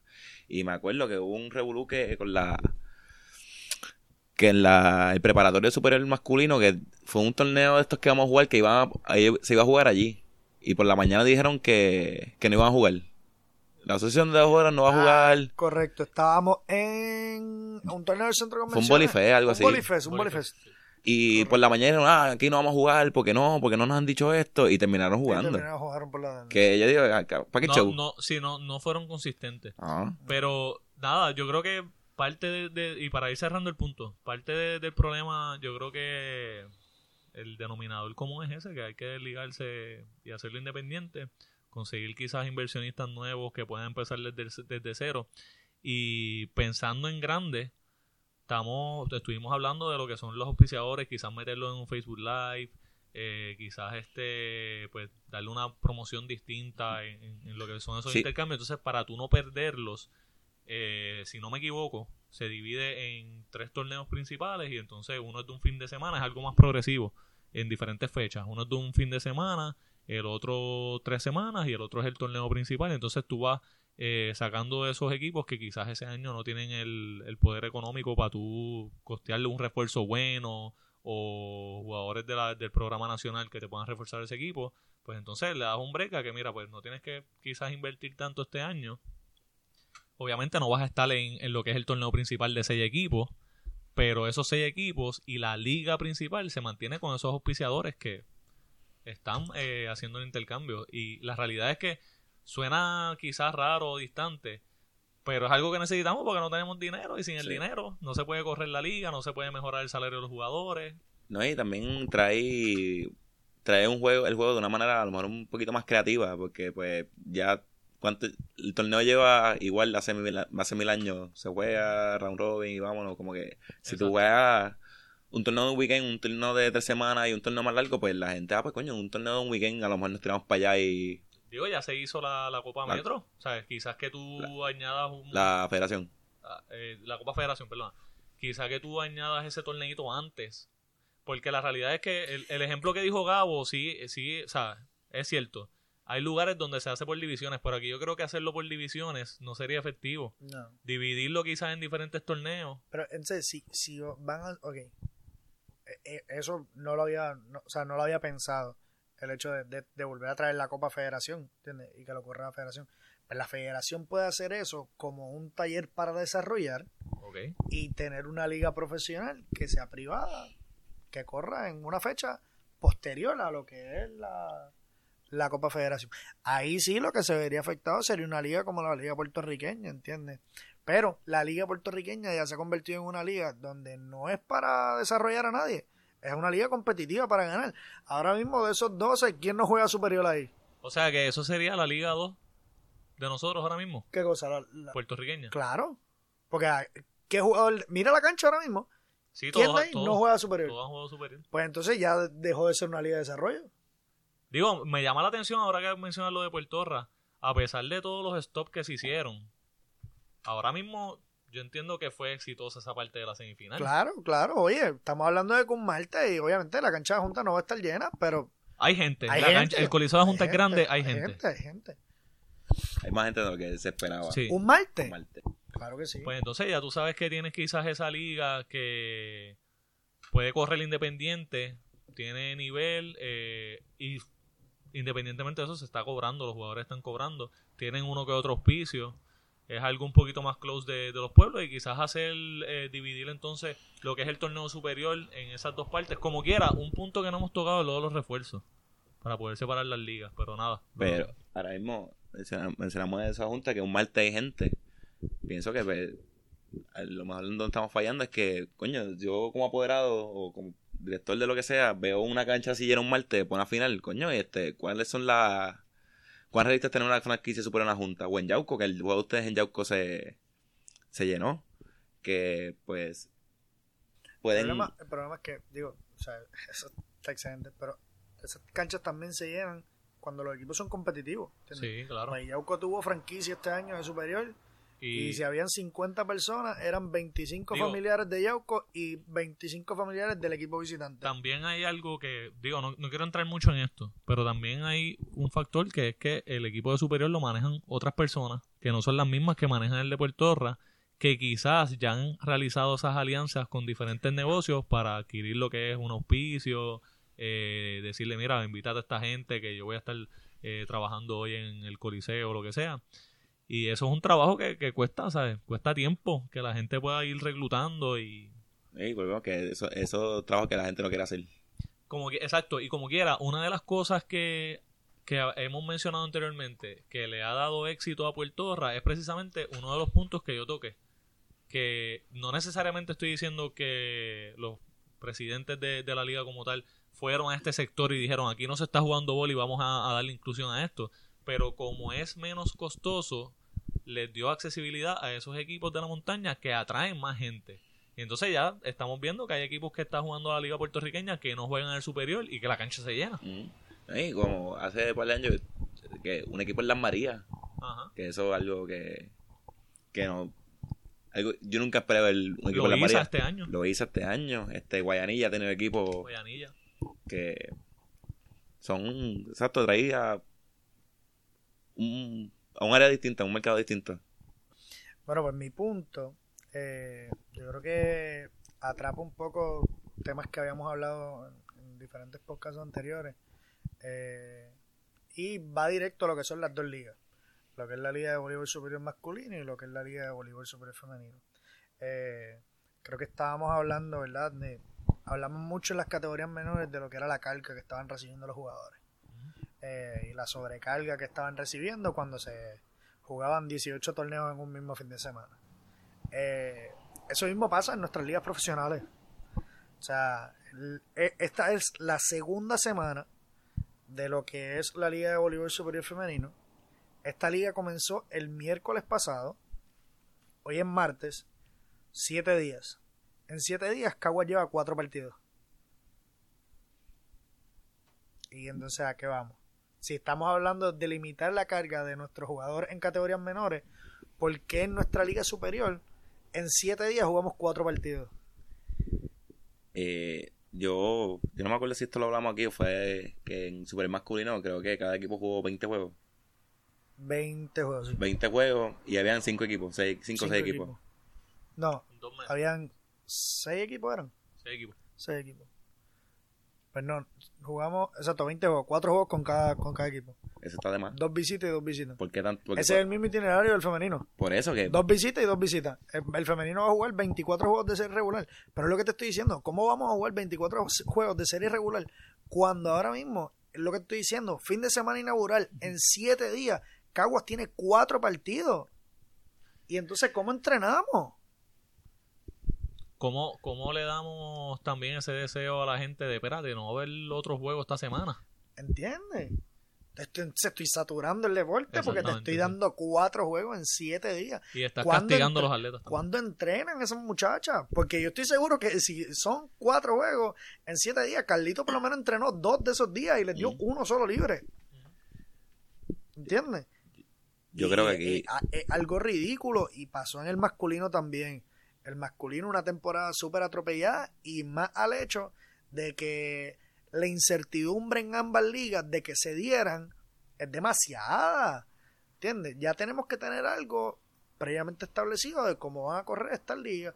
Porque si seguimos con el que la liga va, la liga no va, la liga va, la liga no va, pues hermano, se nos va a hacer difícil, ¿entiendes? Porque hasta las propias jugadoras de nosotras van a decir, pues hermano, yo me voy y me busco un contrato en el extranjero, algo que sea seguro.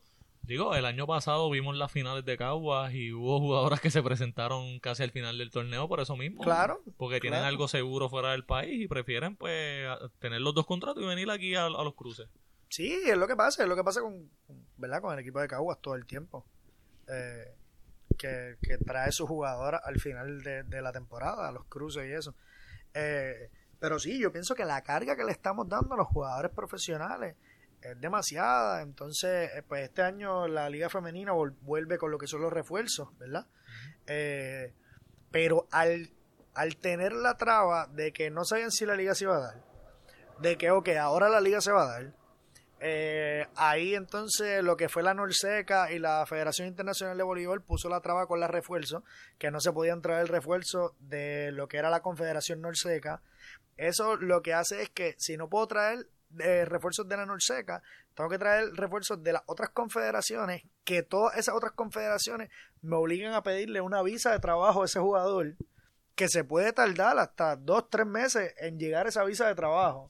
Esto fue por una deuda que tenían con por una deuda que supuestamente se tenía, bueno, que se tenía, según los documentos que mostró la federación, con una deuda que se tenía de la franquicia de Corozal hacían qué sé yo cuántos años con dos jugadoras dominicanas Eh, que se le debió un dinero y entiendo que la apoderada de Corozal asumió una parte de la deuda y la otra parte de la deuda la asumió la federación. Si eso no es así, me disculpan, pero eso fue la información que me llegó a mí de cómo se trabajó esa deuda. Eh, pero en cuanto a mi punto, yo creo que verdad el calendario debe ser un poco más eh, condescendiente con los equipos, ¿entiendes? Son demasiados son demasiados juegos, demasiados juegos, no te da mucho espacio entrenar. Eh, volvemos al punto de que aquí bien pocas personas viven de esto y yo creo que es algo agotador, hermano, para, para los jugadores y para los entrenadores. El tener que meterle 8 a 5, 9 a 6 para entonces salir a entrenar o salir para un partido eh, y, y es algo que se debe de considerar. Sin contar que en el caso del masculino se paró el torneo varias veces para torneos de represent- o sea, para representar a, a Puerto Rico. Correcto, la, y qué bueno que trae ese punto, porque ahí va en estos momentos. eh, la liga la liga femenina va tan y tan atropellada que se va a acabar como 10 días antes de que empiece la masculina. Porque la masculina ya tiene fecha. Eh, la masculina lleva varios años jugándose sin refuerzo. Y según eh, unos comentarios que escuché de, de unos entrenadores ¿verdad? que tienen ya contrato para esta próxima temporada, eh, se aprobó un refuerzo por equipo para el masculino. La liga masculina se supone que va a empezar en mayo. Pero yo estaba buscando porque me parecía interesante. Todo jugador que venga aquí refuerzo necesita su carta de transferencia de su federación. Eh, y me pareció interesante leer dentro de eh, el reglamento de la Federación Internacional de Voleibol de lo que eran las cartas de transferencia en la duración de lo que son las transferencias dice que no- citando sí, de la para que esté en inglés o lo voy a leer en inglés pero de, de- de ahí tú dices de la, de la Federación Sí, Internacional. sí. Lo voy a citar, está en la página la página 10, cuando habla de la duración de eh, lo que son la- las cartas de transferencia, dice, regardless of the transfer period stated, may not be approved and in any event are not valid during national team period. For logistical reasons, however, a transfer procedure may be initiated as of uh, September 15, pero no puede ser autorizada antes de octubre 16. El periodo de equipo nacional es de mayo 16 a octubre 15. Por lo que ningún jugador puede obtener una carta de transferencia en esa fecha. Y si la Liga de Voleibol Superior Masculino se va a jugar dentro de esas fechas, ¿cómo le van a dar las cartas de transferencia a esos jugadores? Porque no importa si esos jugadores van a jugar o no van a jugar en las Olimpiadas, porque obviamente también estamos hablando de que estamos en un año olímpico. Eh, si no tienen carta de transferencia, ¿cómo van a jugar esos jugadores?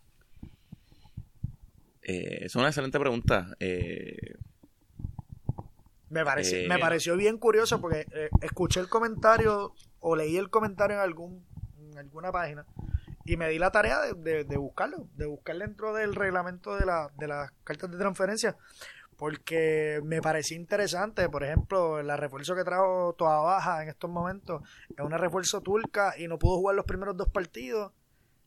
Cuando ella estuvo, ella fue la primera refuerzo que llegó a Puerto Rico hace dos meses y no pudo jugar los primeros dos partidos porque todavía no había llegado el visado. Sí, que son procedimientos que toman mucho tiempo. Sí, cuando Y yo- son cuando son jugadores fuera de la Confederación Norseca es un procedimiento que toma tiempo porque tienen que pedir una visa de trabajo. ¿no? Y, y lo que pasa es también que hay una parte cultural difícil de manejar porque ahora mismo Huracán María, temblores, reportes de criminalidad, eh, tope salarial en la liga, entonces tú decirle a un jugador extranjero, ven a jugar conmigo, ya es algo difícil, ya tú tienes que entrar en un proceso de quizás hasta turismo El y año. decirle la liga dura dos meses, la vas a pasar chévere aquí y yo te voy a pagar, en vez de decirle lo que hay son 15 mil pesos, te voy a pagar 5 mil pesos el mes, para que el tipo acceda. ¿Sabes? Que ya ese, ese procedimiento es difícil, pero es la parte más fácil. Lo más difícil es este otro procedimiento que toma más tiempo todavía. No, y, y- y vamos de nuevo. Te puede tomar el tiempo que te vaya a tomar. Pero si el reglamento de la Federación Internacional dice que no se proveen cartas de transferencia en ese periodo, ¿cómo se supone que vamos a traer esos jugadores de refuerzo? Ujú. Porque es que la liga se va a acabar antes de octubre.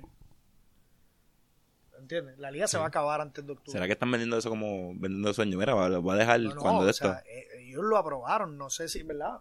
Obviamente, como te digo, yo busqué eso dentro de la página de la Federación Internacional de Voleibol eh, y ese es el reglamento que está establecido. No sé si yo lo estoy malinterpretando, pero eso es lo que menciona, ¿entiendes? Que el periodo de equipo nacional y yo creo que lo hacen a propósito, pero yo creo que nosotros somos de las únicas ligas que juegan en verano. Sí. ¿Entiendes? Y por jugar en verano es que la liga fue, uno, atropellada y dos, tuvo tanta, tantas paradas. ¿Entiendes? Eh, La liga de, de varones se paró, qué sé yo, cuatro o cinco veces por torneos de, de la selección. Y se paraba dos semanas, que o sea, si lo, tú lo paras un weekend, pues está bien, pero dos semanas, que se- dos, tres semanas Dos fuera. semanas, sí, es- es bien La, la vez que yo creo que menos se, se paró fueron como 10 días. Entonces tú entiendes A que... nosotros, a nosotros cuando estu- nosotros estuvimos en Junco y para ese juego 7 en Mayagüez tuvimos que una semana, 10 días antes de, de jugar entre juego 6 y juego 7. Es demasiado tiempo. ¿Tú entiendes entonces que verano es una buena fecha para una liga de desarrollo y entonces mover la fecha de lo que es el torneo profesional a como era antes, que se jugaba en septiembre? Yo pienso que sí. Eh, eh, el único downside o lo- el único negativo que tiene eso es que cuando jugamos en verano le da oportunidad a los jugadores, la- le daba oportunidad a los jugadores grandes de nosotros que cogían contratos en el extranjero a quedarse aquí y jugar, ¿entiendes? Jugar y mantenerse. Pero ahora mismo son bien pocos los que están saliendo al extranjero a jugar, ¿entiendes? Son bien, Son bien, bien- pocos son los mínimo- que están saliendo. So, yo pienso que esto es una buena fecha para que ellos jueguen, pero entonces es una liga que hay que jugarla sin refuerzo. Ajá, pero a eso iba. ¿Cómo vamos a diferenciar lo que son las ligas de desarrollo o una segunda liga de lo que... Porque la liga de voleibol superior, ya sea masculino o femenino, sigue siendo la liga profesional de aquí. Entonces, ¿cómo tú la vas a diferenciar de las otras ligas que sean de desarrollo o de una puertorra si no tienes refuerzo? Yo creo que en verano es buena porque ahora mismo, eh, lo mencionamos del equipo de juntas, que hay muchos que estudian allá afuera, que un torneo en verano invita a esos jugadores que están jugando en Estados Unidos, que puedan participar aquí, pues ahí tengan una exposición para cuando acaben de estudiar, pues jugar profesional No, aquí. pero eh, ninguno de ellos está estudiando ahora mismo. No, pero llegaron a estudiar, que, que hay muchos Sí, que están estudiando eh, fuera. Eso, o sea, eso no lo puedes hacer porque ya el tener el estatus de una liga profesional te quita la oportunidad a ti de estudiar en NCAA porque te quita el término de amateur y te convierte en un profesional. No, pero está hablando de la liga de desarrollo. De- ah, la Hacer la de desarrollo, desarrollo sí, en- no la- no- en no verano. se puede hacer, o sea, no puede tener el estatus Sí, de como era Puerto antes Sí, cuando... El superior, el superior llegó en su momento dado no estaba catalogado a nivel como que a nivel profesional y jugadores, por ejemplo, lo sé por, por porque estaba viendo ahora a Vitito, Vitito llegó a jugar en Lewis en, en Chicago y venía aquí y jugaba la liga, la liga superior porque no estaba considerada una liga profesional y conservaba su, su título de amateur. Y le, les quería preguntar, cuando mencionaste que estamos a- que hay muchos torneos de, digo, muchos juegos de superior, más que ya sea masculino o femenino, más toda la carga que le estamos dando, hay 50 torneos ahora mismo aprobados, avalados por la federación hasta mayo.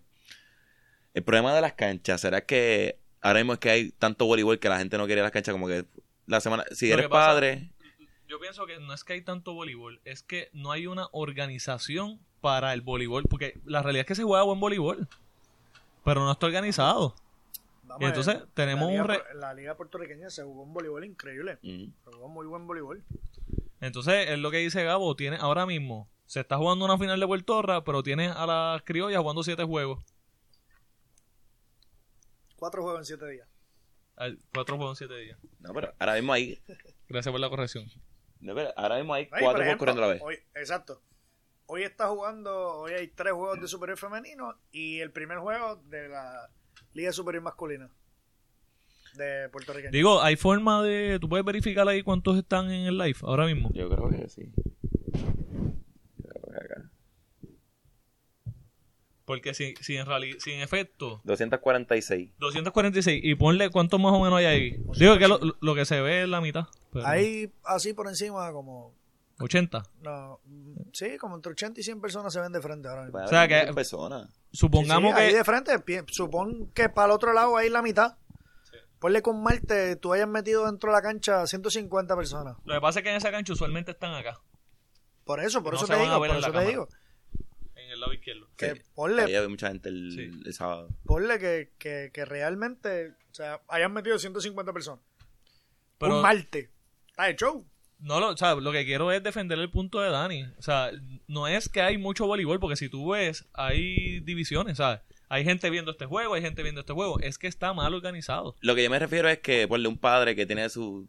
tiene- jugó ocho, ocho torneos, esta, eh, lleva ocho torneos este año. Está todo el, todo el weekend metido en la cancha. No va a querer un martes al. a ver el juego. Al- ¿no? Y, y- y hablando, No lo había comentado ahorita, pero durante este fin de semana inaugural, pues logré ir a, a dos partidos. y para abajo.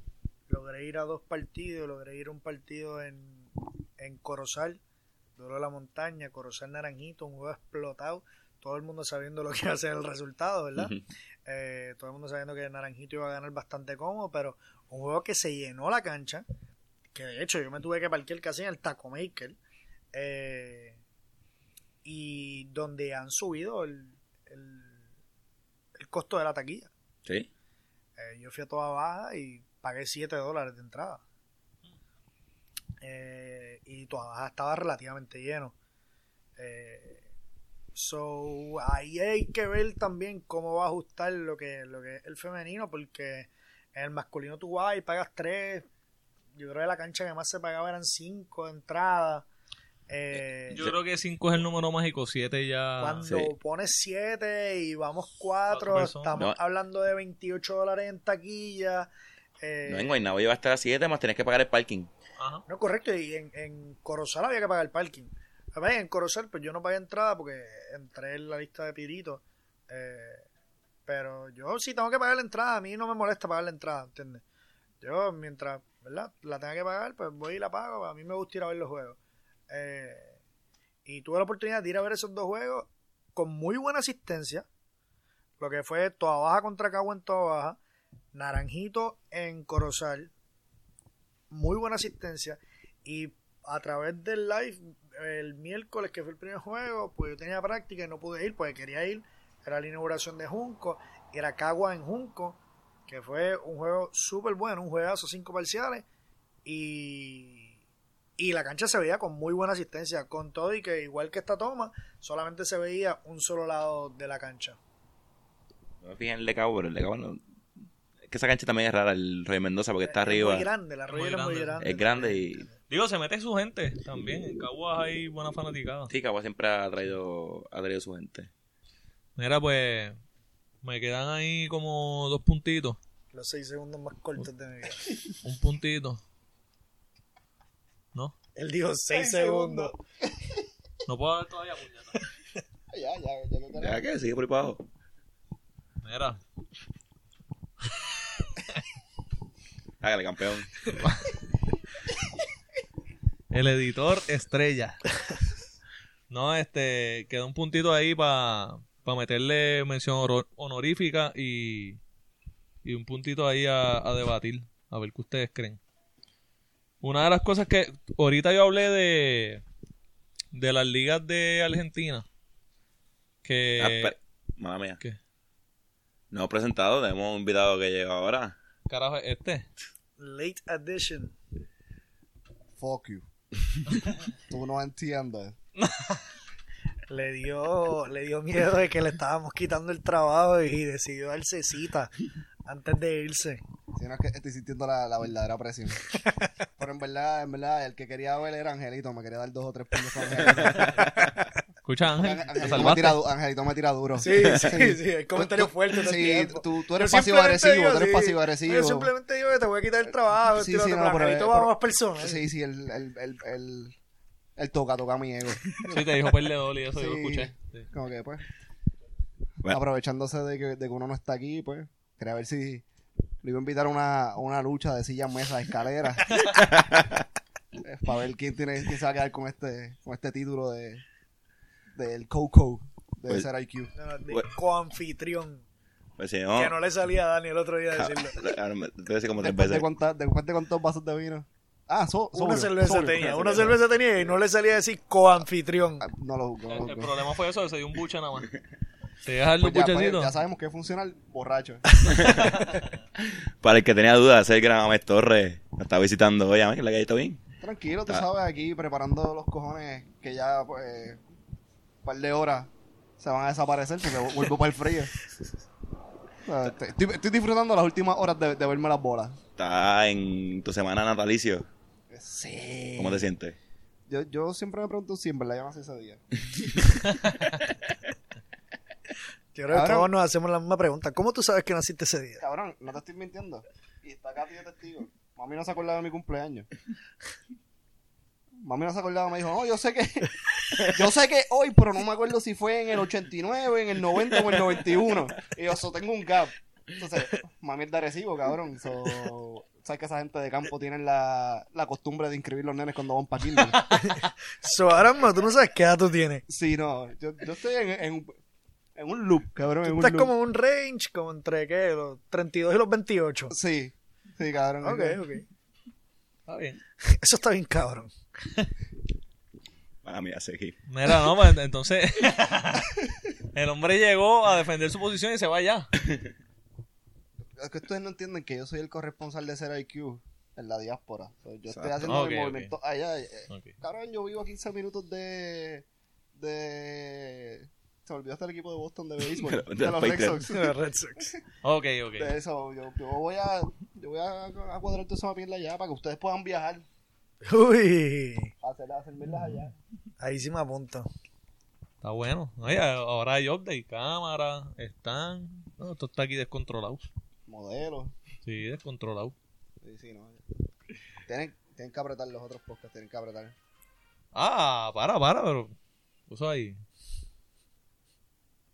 Tienen que apretar. Sí, tienen que apretar. Seguimos. Tú lo dijiste ahorita, tienes que apretar. Sí, este, pero él no estaba y de momento cayó con eso. pues. no sé, no, pues, el pensé- Cano Diablo y. Cano Ninja Diablo y. Tortuga Ninja. Eh, Donatello, Donatello. Donatello, pues, tú sabes. Eso era lo que yo quería escuchar, que mandara un poquito más de fuego para no sentirme solo. No, no, pero que con calma, hay que le estamos dando break porque todavía estoy No, no. lo bastantemente sobrio. Bray, Bray le dimos al otro que no lo hemos mencionado. Sí, lo que pasa es que lo que no sirve no se menciona. Por eso. Ay, pero es que vino directito. Sí. Se nota que no cogió un micrófono hace 100 semanas.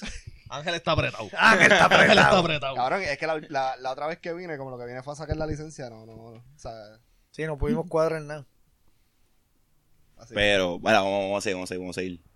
Continuando, Charlie, este... disculpa la, inter- la interrupción. No, no, está bueno porque mandó fueguito. Si no manda fuego, me encojona. Este, tenía, tenía una mención ahí honorífica ahí con, con lo de la Liga de Argentina.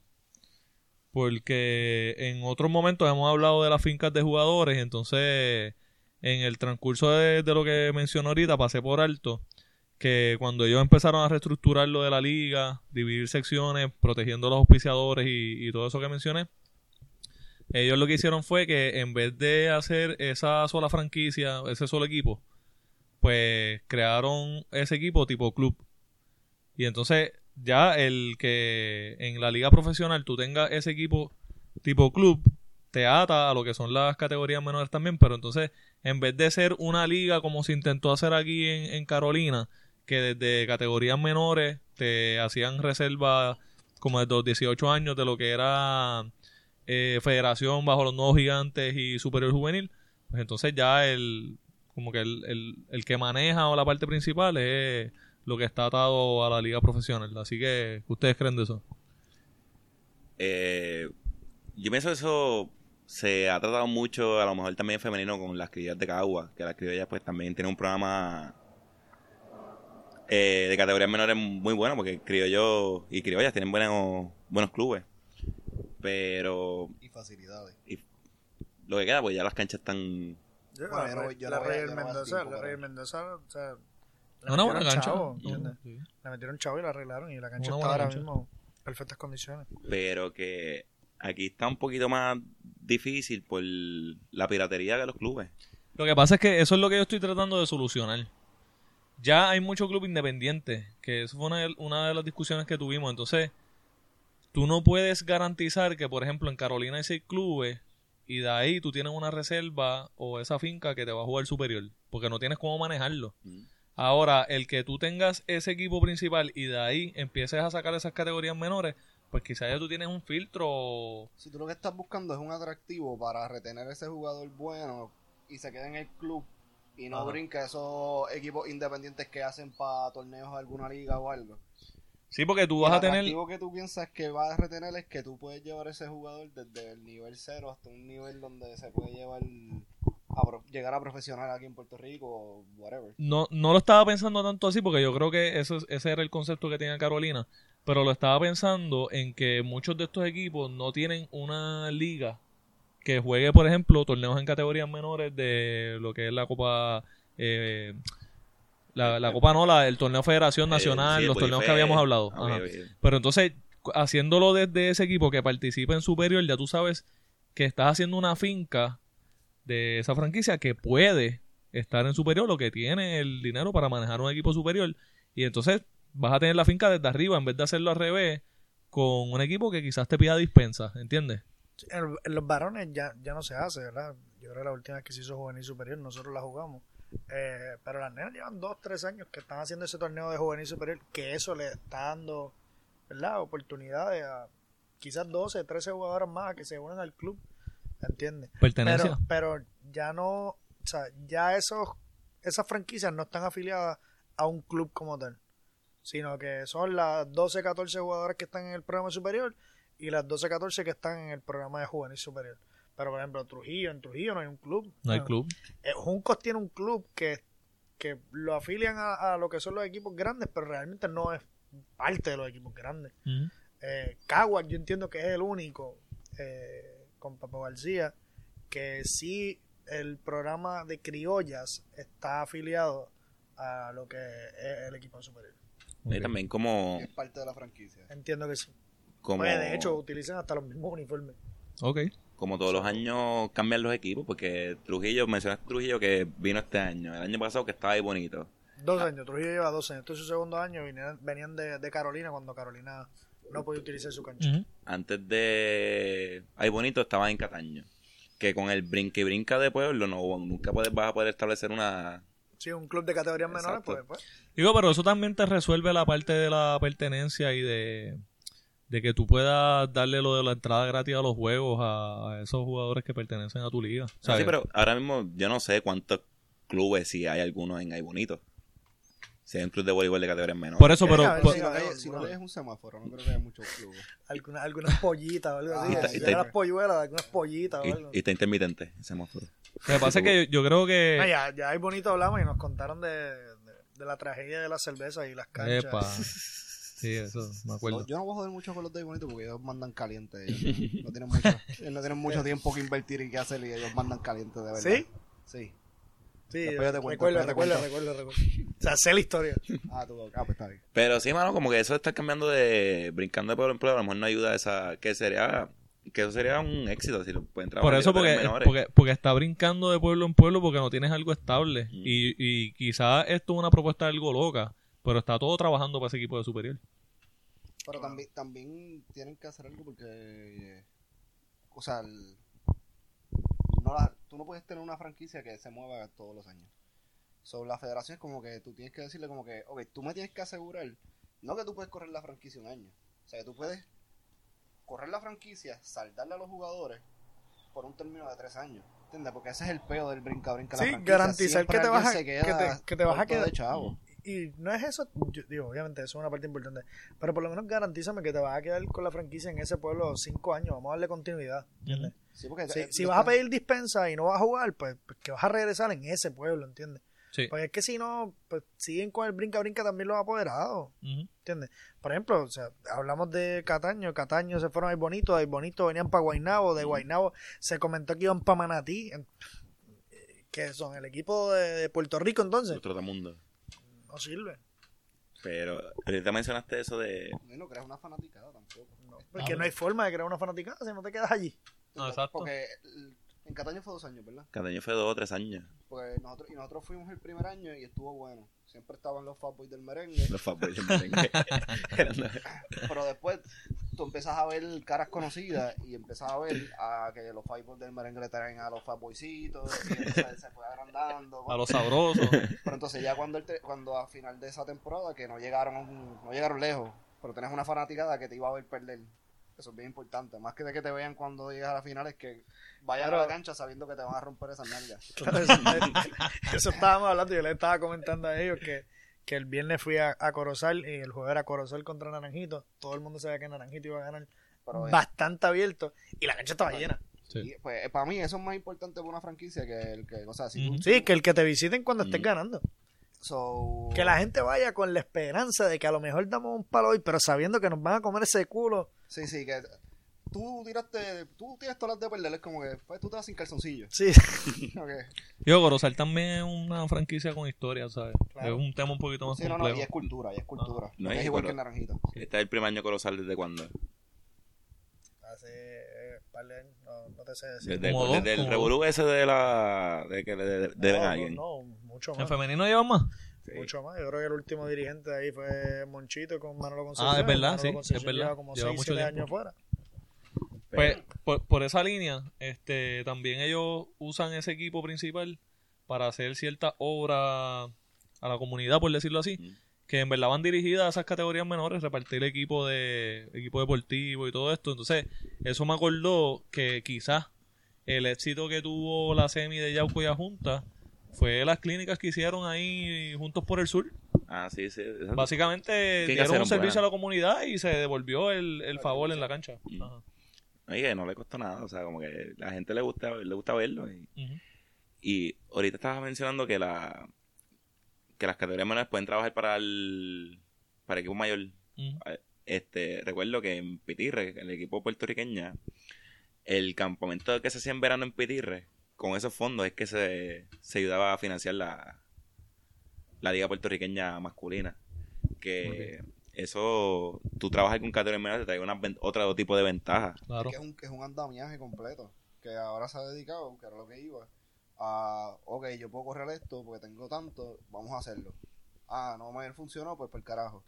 So, la, la federación tiene que buscar una manera de crear un andamiaje donde si tú quieres que el voleibol en Puerto Rico siga creciendo o se mantenga, que para mí no es mantenerlo, es crecerlo como era antes, tienes que crear un andamiaje que tú obligues, le pongas en los dos dedos gordos en el culo a los jefes de cada, de cada equipo y decirle como que cabrón, est- est- esto tiene que funcionar.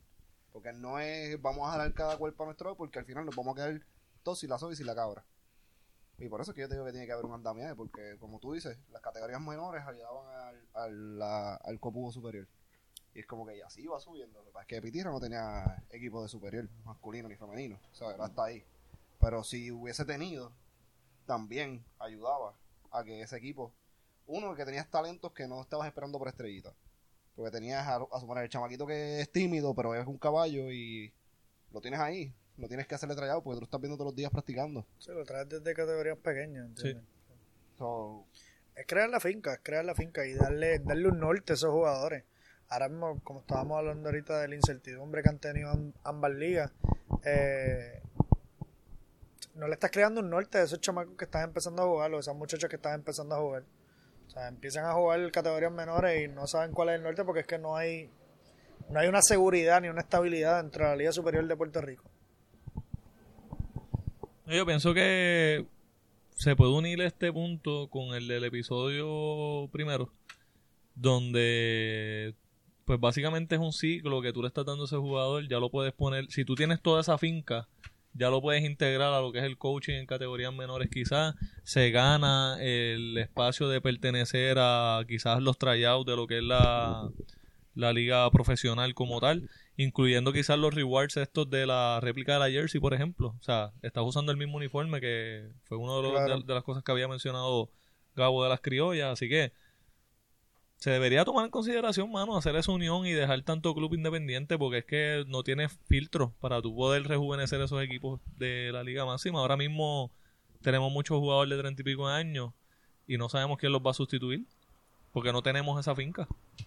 ni tampoco hay torneo para ese para ese gremio que tú puedes seguir motivando jugadores tú tienes tú tienes torneos que puedas seguir viendo a como que a suponer, ah diablo yo veo a Charlie de, de que estaba en Carolina y pues, de repente ah, si no es un copubo cada seis meses no tienes ese movimiento.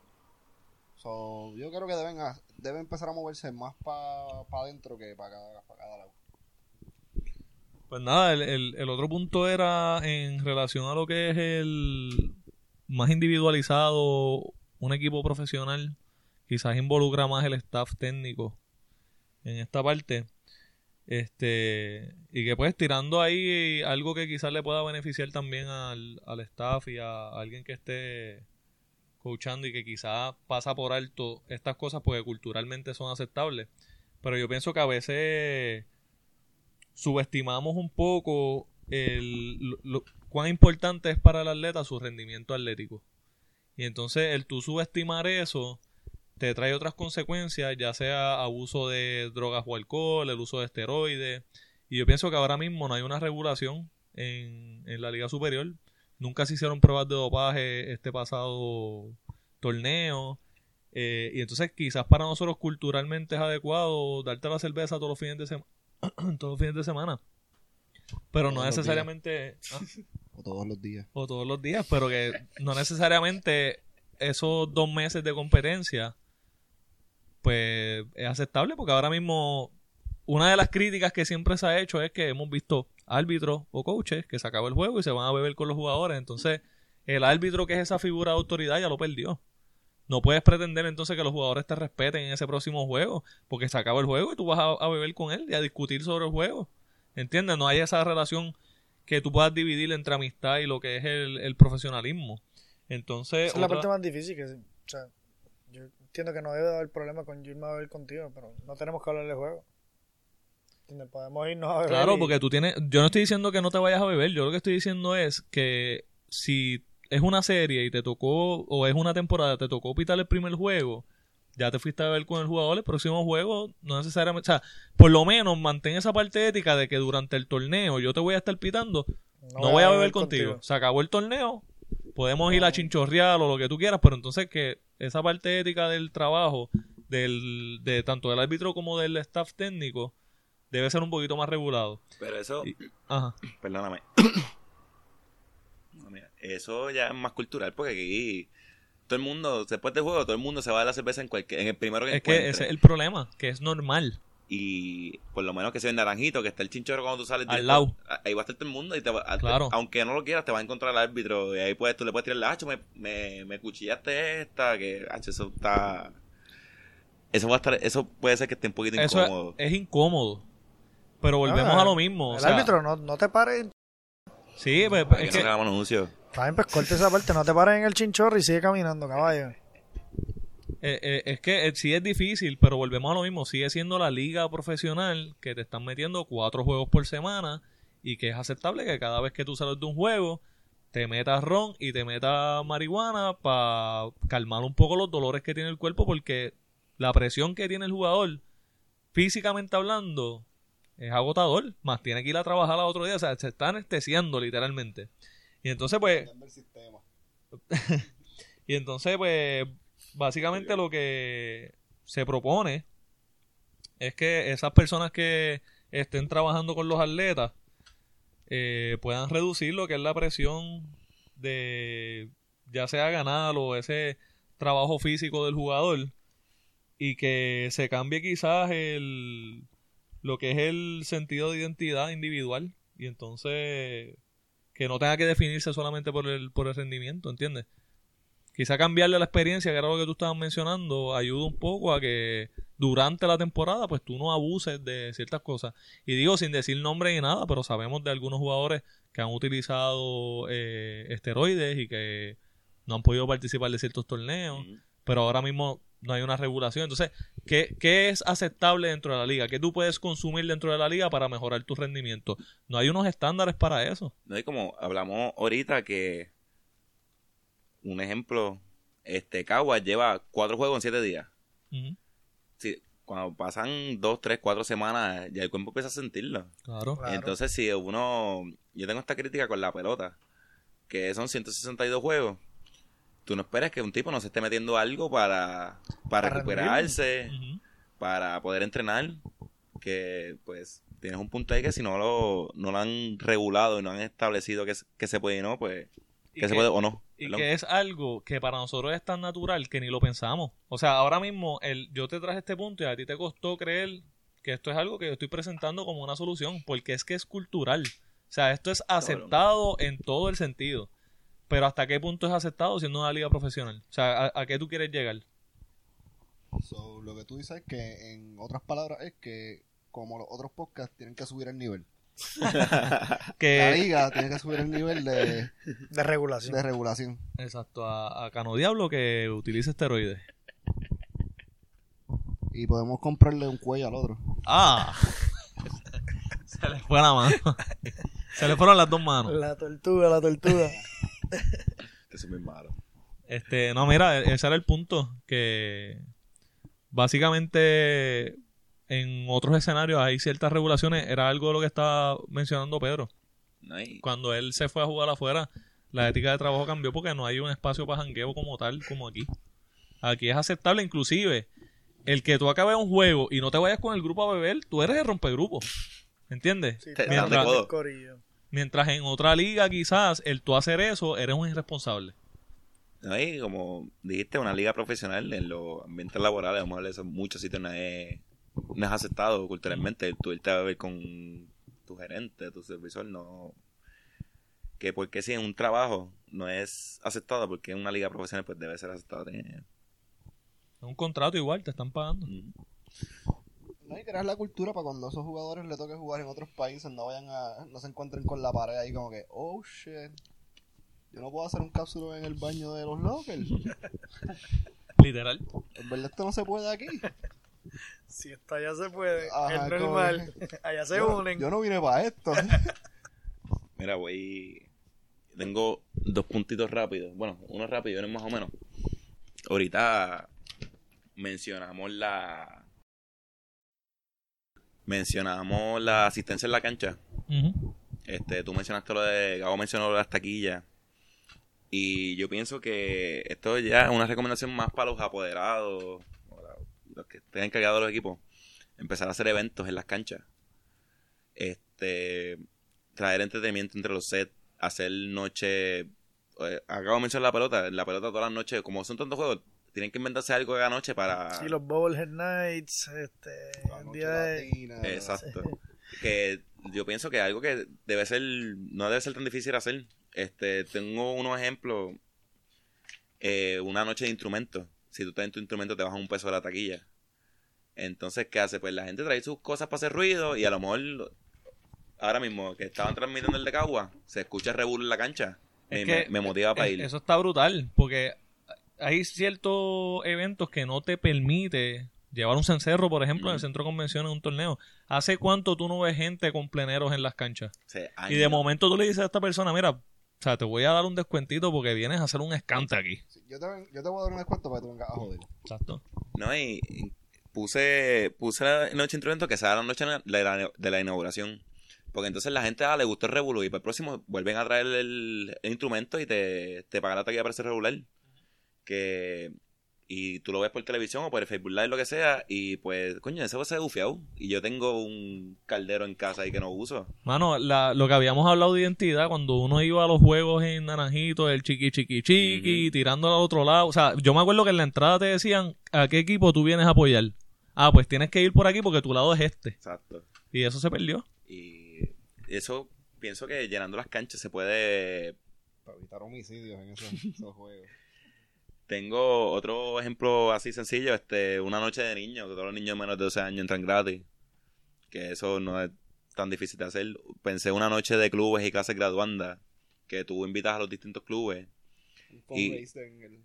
No, y le invitas, le da un área de decir nada, coño. Este, En Carolina que son seis, hay seis clubes. Pues este va a ser el lado de cada club. Y el club que más traiga gente, pues no sé, se le da algo, se le da un incentivo, qué sé yo, este, se le dan taquillas, se le dan camisas. Digo, hay gratis un incentivo, un incentivo puede ser, eh, obviamente, en el momento que sea apropiado, dejarlos pasar el camerino. Algo así. ¿Sabes? sí. Esto es una incógnita. El camerino siempre ha sido una incógnita. Quizás no es lo mejor que hay. Pero ya ese chamaquito dijo como que, ah, espérate, así es que funciona esto. Tú tienes un espacio aquí para ti, los jugadores se reúnen aquí, esta es la rutina de ellos. ¿Sabes? No sé. Pienso que está cool. En Estados Unidos, eh, específicamente en el área de varones, en la NCAA, eh, hay programas que hacen eso, que te venden una experiencia. Si tú me vas a traer todo tu club, pues, por ejemplo, el club que yo estuve, fuimos a ver un partido de buena bocina eso ahí. Eh, Que creo que esta tarde. Asumo que sí. Eh, fuimos a ver un partido Penn State contra George Mason y como que te vendían la experiencia de pasar por el camerino, de coger un tour, de... O sea, obviamente cada cosa que querían más pues era más caro, porque tenías que pagar. Eh, pero hasta había un paquete donde tú estabas dentro del locker cuando se estaban dando las instrucciones. ¿Entiendes? Y eso es algo que se puede hacer aquí. Se puede mercadear aquí, buscar la forma de venderlo. ¿entiendes? Vender la experiencia. Y eso, pues, con una noche así trayendo clubes, como que pues se pueden ganar esa experiencia del club o el equipo. Es que son puntos súper accesibles. O sea, Pensé también que hacer graduanda. A, las escuelas superiores de los pueblos, lo mismo. El más, la, más que, el- la escuela que más traiga.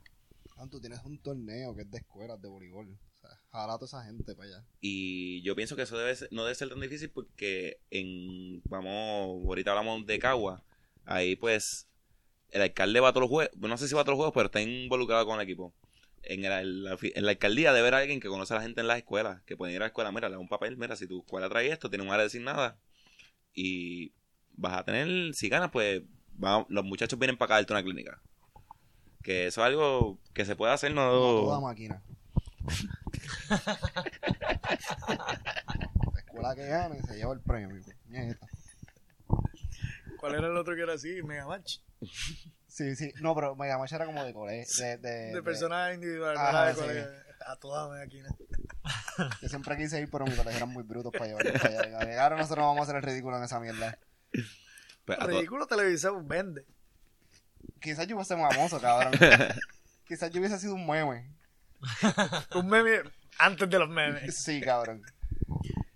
Mira, pero no sé, pienso que eso es algo. Y también tenía como que evento entre los sets.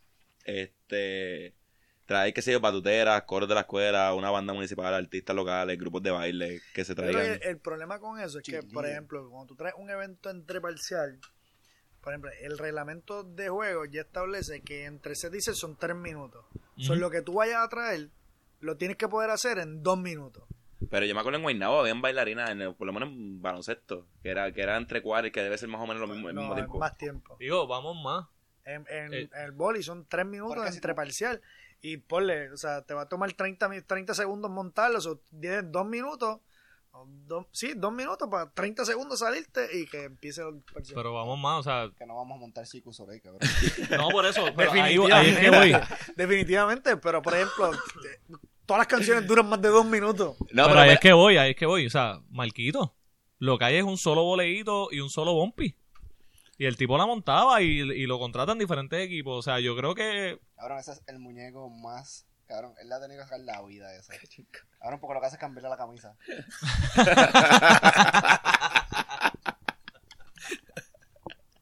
Cabrón. Le cambia la Le camisa. genera, y ya. le genera dinero. O pero- sea, él hizo una, una inversión hace como 15 años y después Sí, de ahí es cambiarle una camisa. Cambiarle una camisa con el 10 equipo pesos que- la camisa 2X large. Ya. Ya está. Espera, pero, obligado de las promos de las que tiran. Pero yo me acuerdo en Guaynabo que hacían un evento con una compañía que hacían competencias de saque.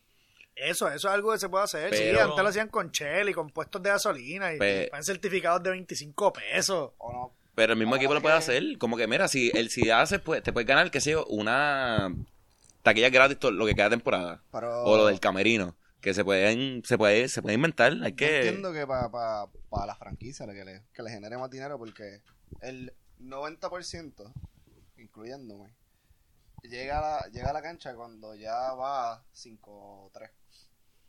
Porque tú no quieres estar sentado escuchando la música del DJ de Guaynabo que es una mierda. Bueno, Ajá, y... los Mets, ¿entiendes? Escuchando esa son mierda. los tú no- Mets, son los Mets, Guaynabo, Sí, yo, yo, ahí- ahí hay que no se oye. Y la cancha vacía. por eso. y todo el mundo como que diablo, mano, porque no quitan esto? pues nadie quiere escuchar esa mierda. So, si empiezas a hacer esos eventos antes de que empiece el juego, cabrón, dando obviamente los certificados de esa mierda, pues ya tú empiezas a coger esa gente y la empiezas a traer primero. Pues ¿qué haces? Pues empiezan a comer, empiezan a Sí, no, beber, mientras tú empiezan- tengas la cantina, los, los atrae a que vengan temprano. Yo creo que eso fue una de las cosas que, ¿verdad? que, que a mí me impresionó en Junco, se trató de hacer.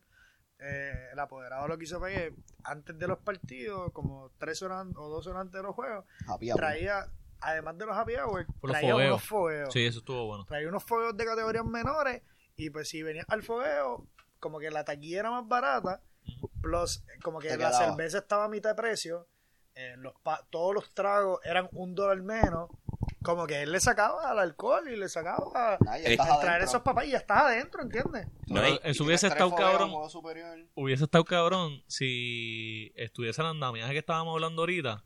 Porque estás viendo los que en algún momento van a estar en, en Sí, el equipo Mets, profesional. Ajá, porque los fogueos eran borinquen con. ¿Entiendes? Sí, eran de clubes. Eh, sí, casi siempre incluía lo que era este Junco, los grupos de Junco.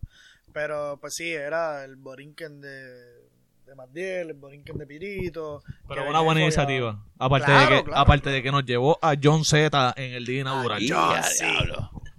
Pero So, es- mi, mi premisa hace como dos minutos atrás de hacer casulones en el, en el Joker era totalmente correcta. Eh, Pero mencionaste lo I the de fifth. mencionaste lo de que la, la cerveza estaba a mitad de precio, lo que sea, la, Happy hour.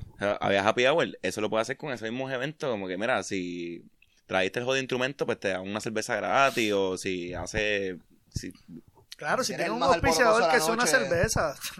es tan fácil como, ah, con la taquilla te voy a incluir una cerveza. Claro, un refresco.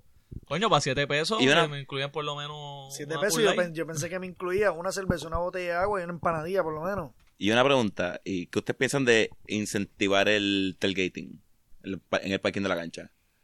Como que ponerle poner una barrita en la en el parking antes o después de los juegos, tener un happy hour. Coño, si llegas temprano, tenemos happy hour en el parking y la gente se queda allí. Lo puede hacer en la cancha. Es- ¿Por qué yo, yo creo que en la parking? cancha sale mejor. ¿Entiendes? ¿Por qué hacerlo en el parking? O en el par- Bueno, Lo que pasa es que no, no es cultural aquí, ¿entiendes? No es cultural aquí. no, pero nosotros nos quedamos en, la cancha, en el parking bebiendo. Sí, Claro, pero porque después- la tengo en mi neverita. Pero, y no las tengo que pagar. pero si yo te pongo una musiquita y una barra, pues si acaso, en el parking después del juego. Brutal. Después del juego. después del juego. Después del juego, quieres llenar la cancha. Lo que pasa es que Sí, también, se te quedan afuera, exacto, se te quedan afuera. lo que pasa es que también hay quizás unos issues de seguridad que nosotros pues no estamos acostumbrados a iniciar en el parking o terminar en el parking. Sí es más como que eh, grupos más close que se paran en un carrito, se dan dos o tres y, y se van. Que o quizás, 4 o 5. o cuatro o cinco. Pero el punto es que a esa barra tú no le vas a sacar mucho. No, correcto. Tuviste mi mirada. Tuviste mi mirada. Pero yo lo que estoy pensando es como que. El evento, como que tú hagas algo Dos en el botellas antes de después del juego. Que tú hagas, que sea competencia o que pongan un proyector con algo. No sé, estoy mira, o sea, por eso les pregunto, no sé. Pienso que hay una idea allí, ¿no? Sí, poner la pelea de Tito. Digo, bueno, quizás un ejemplo es el, lo, lo que daban antes, que eran como los inflables estos. Ah, lo- Eh, ajá, lo de los inflables, pues quizás un tipo de actividad así, a lo mejor antes de entrar te beneficia que haya gente. Pero también hay, hay que incluir otras cosas, porque lo que él hizo, una pantalla, pues ¿qué vas a hacer en el parking? No, ¿entiendes? sí poner, eso te digo, como que se puede, pienso que se puede hacer algo en el estacionamiento de la cancha antes del juego. Pueden poner un DJ que no sé, el que está allí en la Guaynabo. sí. Eh, por si acaso, no sé quién eres. Pero desde lo más profundo de mi corazón te odio, cabrón. Mira, algo más que tengan por ahí Mira, eh, me dijiste algo de la, de la de constitución. la constitución, me interesa eso. Yo me di a la tarea de leerme la constitución de la federación. Puta. Que Y está marcada. Ajá. está este marcada, cabrón. Gastó como, como 6 pesos en Office Max. Eh, no vamos a decir la fuente de No, sí, sí, donde... no. Quinta enmienda. Derecho a autoincriminar. Leíste una puta constitución, cabrón. Pero, mano, me leí la, la, la constitución de la federación y me pareció bastante interesante. Lo primero que me pareció interesante es que tiene 800 errores ortográficos.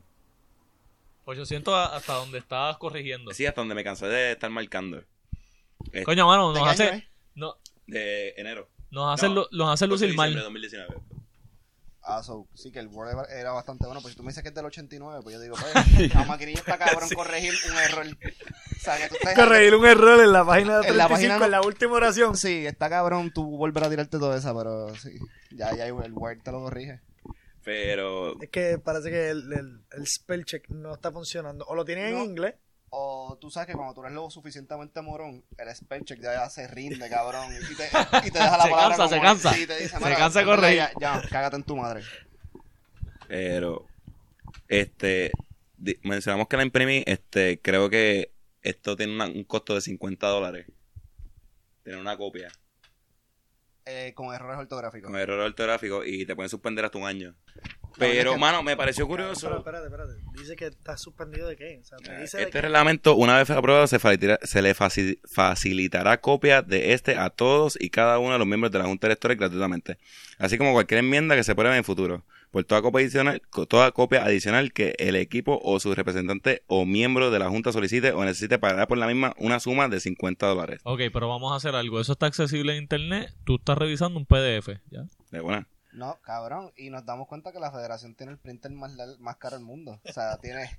Ahora tiene un enanito. ¿A cuánto está la hoja? ¿A cuánto está la hoja? No, tiene un Es que están haciendo el papel, vaina. fabricando la tinta. Y entonces hay un enanito que lo está escribiendo, no es un printer. Ah, por eso es que como tienen los dedos chiquitos, tienen la falta ortográfica. ¿Es Pero- chiquitín?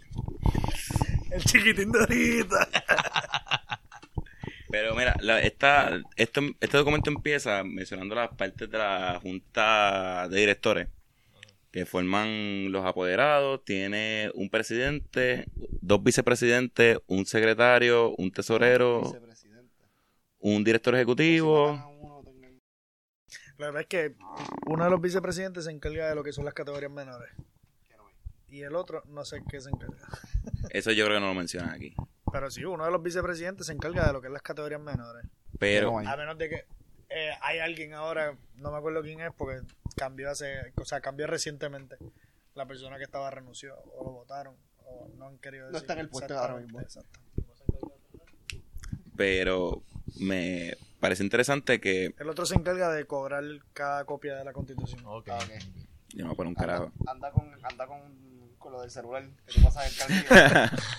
ah, caminando por las oficinas. Eh, Epa, papito, te cogí. Esa, esa copia adicional. Venga, venga, venga. Las que yo doy son a color.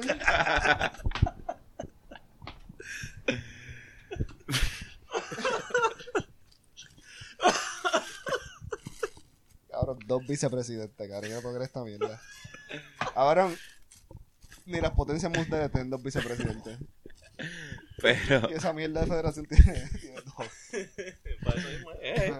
pero verá, a mí me parece interesante que pues la junta de directores son los apoderados del equipo superior.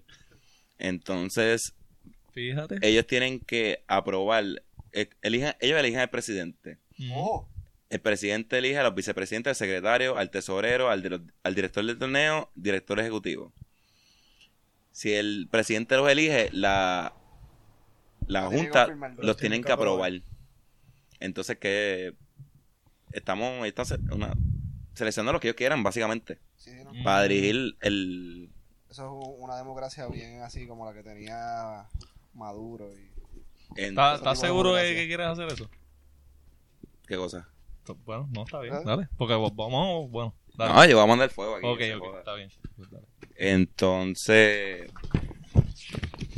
en la Junta también forman parte, ahí se supone que haya un... A ver, ¿dónde está? Se supone que haya un jugador de voleibol de sala, un jugador de voleibol de playa, un árbitro, un representante de los clubes y uno... Y una persona como que no tiene nada que ver. Eso fue una, eso fue una algo que se añadió reciente y no sé si todavía lo han puesto en práctica. Eh, por eso había, estaban ¿verdad? luchando los jugadores de tener un- por lo menos una voz dentro de lo que era esa junta, porque antes no existía, antes eran los apoderados y ya. Y, no me, y déjame ver, y esa gente los escogen los dos vicepresidentes. No, no, no. No, no, ah, no. No. Digo, O- o- ah, mm, eh, realmente no sé quién va a escoger el jugador porque de nuevo, no hay una asociación de jugadores. So, ¿cómo vamos a escoger ese jugador? No, pero ellos... porque son cojones de jugadores. hay como siete asociaciones de árbitros. ¿Cómo vamos a escoger ese árbitro que va a estar representando? Después, La pregunta es, ahora mismo, ¿alguien sabe quiénes son esa gente? ¿Sabe quiénes son, quién es el representante de voleibol de sala y de playa? no, de nuevo, lo que te no, estoy diciendo, no hay una asociación de jugadores. So, ¿Cómo se escoge ese jugador? ¿Quién es ese jugador? Nadie sabe. Entonces, eh, según esto, ellos, todas esas personas que Pero mencioné, fíjate, creo que yo llegué a escuchar algo de que en algún momento se consideró a Josué Rivera para ser el representante de playa. Para ser representante De de playa. Sí. Algo así me habían comentado. No estoy ahora seguro. mismo- ahora mismo hay seis jugadores en la preselección de playa y el Prolímpico ya mismo, o sea, el, el- Sí, pero me dijeron que eso no va. no, van, van, van, según ¿Van? hablé con con Kevin, creo que fue que hablé. Sí, pero me dijeron que es que ellos no cumplieron con una cantidad de torneos que tenían que jugar. Correcto, en cuatro años tenían que participar, yo creo que eran como en 12 En 12 eventos, torneos, ajá. y no habían ido esa cantidad. de- Exacto. Pues entonces no pueden ir al Preolímpico. Pero ¿Los creo que se los habló. Bolifest no cuentan? No, los Bolifest no cuentan. Y como ya no se hace el torneo Cool Light, tampoco cuenta. Eh, eh, creo que lo hablaron con la Federación Internacional y creo que les van a dar la oportunidad de ir a participar. Pero ahora hay seis jugadores y solamente van cuatro para ese repechaje. Eso. No sé quién van a dejar, quién van a sacar. Bueno, entiendo que va Rafu. Eh, entiendo que ese es uno de los que está sembrado, o hay tres espacios más. Ok. Tres Bueno, espacios más pues, él- él entre es el cinco jugadores. estaba activo, o sea, a niveles, Claro. claro. calibres grandes en... Sí, él es el que está sembrado. ganó el año pasado. Los otros tres, él ganó un evento de IPP. Un evento de IPP.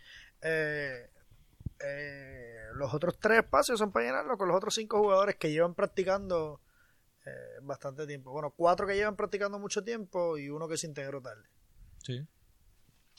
pero a lo que yo quería con esto es que eh, todo eso, esa gente que yo mencioné, son par- forman parte de la Junta de Directores, pero no tienen voto. Ok. Con Jennifer González. Son parte de la Junta, pero no tienen voto en cuanto a que al presidente. Adicionar, así está escrito en la constitución, adicionar Bueno, claro, no tienen. a la Junta de Directores tendrán No. derecho a voz sin voto, un atleta de salón, un atleta de playa, representante de árbitro, representante de asociación de clubes y representante de público. Ah, Eso es pero no estupidez. tienen voto. No tienen voto. No tienen Sí, voto. eso es como para, pagar, para calmar las masas, porque es una estupidez, porque es como que... Es ajá, para que están, para que están, pueden decir lo que Ah. quieran, pero no tienen voto. ajá, es como que, sí, ah, tú, ah, tu comentario está bien bueno, pero me importa un carajo porque esto me beneficia a mí como apoderado para yo, para mi inversión. Sí, Como yo no quiero, yo no quiero que ese, que esa persona sea el vicepresidente. Ah, a nadie le Ah, importa. ¿por qué? Porque el otro vicepresidente me escogió a mí. Ujú. Pero pienso que eso es que, bueno, tiene que. Primero, tiene, que ser, tiene que ser transparente quiénes son esta gente, quién es el representante de clubes y quiénes son los jugadores que están representándonos Yo, ahí. yo creo que por eso no se ha hecho, por lo que dice Gabo. O sea, ¿quién va a escoger eso? Es difícil. Son muchos jugadores, son muchas asociaciones. Pues, Sí, entonces no sé. hablando de pues, ¿y que ¿Para qué lo ponen? ¿Para qué lo enmiendan No el hay- 8 de diciembre? Exacto, el 8, exacto, que estamos hablando de que ¿cuánto ha pasado? ¿Dos meses? Eso, dos meses. Y ¿Quién revisó eso? Ah, No tiene nombre de quién Bueno, revisó. aparentemente un maestro español no fue. está firmado por el secretario y el presidente, pero no tiene el nombre abajo, que se supone que lo tenga. Ok. Pero, mano, tiene muchas cosas así que Son vagas. Son vagas, Sí, no van a que- ningún lado. no entiendo y... Puñeta, te iba a decir algo. Ya mismo se me ocurre. Este... El de, el de presidente puede tomar decisiones si un jugador... Si el jugador no quiere jugar un torneo, el presidente puede tomar la presión de... Decisión de suspenderlo. Sin ir a vista y sin nada. Ujú. Este... Ah, y lo que... A lo que quería llegar. Las decisiones las toman los apoderados de superior. ¿Cuánto del voleibol en Puerto Rico es el voleibol superior versus categorías menores en porcentaje? Porque tenemos estas personas que Por eso hay un vicepresidente de categorías menores. Pero si la, la, él tiene un voto versus cuántos apoderados, vamos a poner 8 y 8 Yo por entiendo el... que lo- las cosas que tienen que ver con las categorías menores no se llevan a los apoderados de superior porque realmente los apoderados de superior pues no tienen que ver nada. Pero si, si ellos son la junta de la, de Lo la es- federación, Sí, No hay- lo que pasa es que un reglamento mal escrito y mal redactado como ese que puede afectar a categorías menores, que los que están tomando la decisión son los apoderados que no saben un carajo porque aparentemente no saben ni escribir, afecta a las categorías menores. O sea, tu decisión al momento instantánea no puede eh, afectar a, una, a las categorías menores, pero tomando decisiones overall como esas estupideces, sí afecta a las categorías menores. Y el vicepresidente 2 no puede hacer mucho porque lo que tiene es un voto. Digo, no sabemos si es el 1 o el 2. ¿no? Y, Eh, no, porque el uno es el que, el que cobra las copias. Ok, ok. El uno es ¿no? el que... y aquí mismo dice reglamento de categorías menores, veranejo. O sea, no tienen nada de reglamento de la constitución, no tienen nada de reglamento ¿Y dónde de... están los anejos? Yo no Mano, es, es que eso es pero le como... puse, le puse un, como que el palito, entonces ve- verañejo. Como que se llama- Añejo, Añejo le mete, Añejo le mete. Añejo, El duro. El broco. El broco. duro. Broken Famous. Pero a eso me refiero que el voleibol en Puerto Rico hay mucho que es categorías menores. Ahora mismo mencionamos que hay 50 equipos, 50 torneos avalados por la federación. Y eso fue la última vez que tú lo buscaste. O sea, ya se han avalado varios torneos adicionales. Pero que en el en el este, en la constitución, no, yo no encontré el reglamento de categorías menores. ¿Tú sabes Yo estoy, estoy de acuerdo con Ame. Yo creo que es un efecto dominó que lo que pase en superior puede afectar categorías Ujú. menores y viceversa.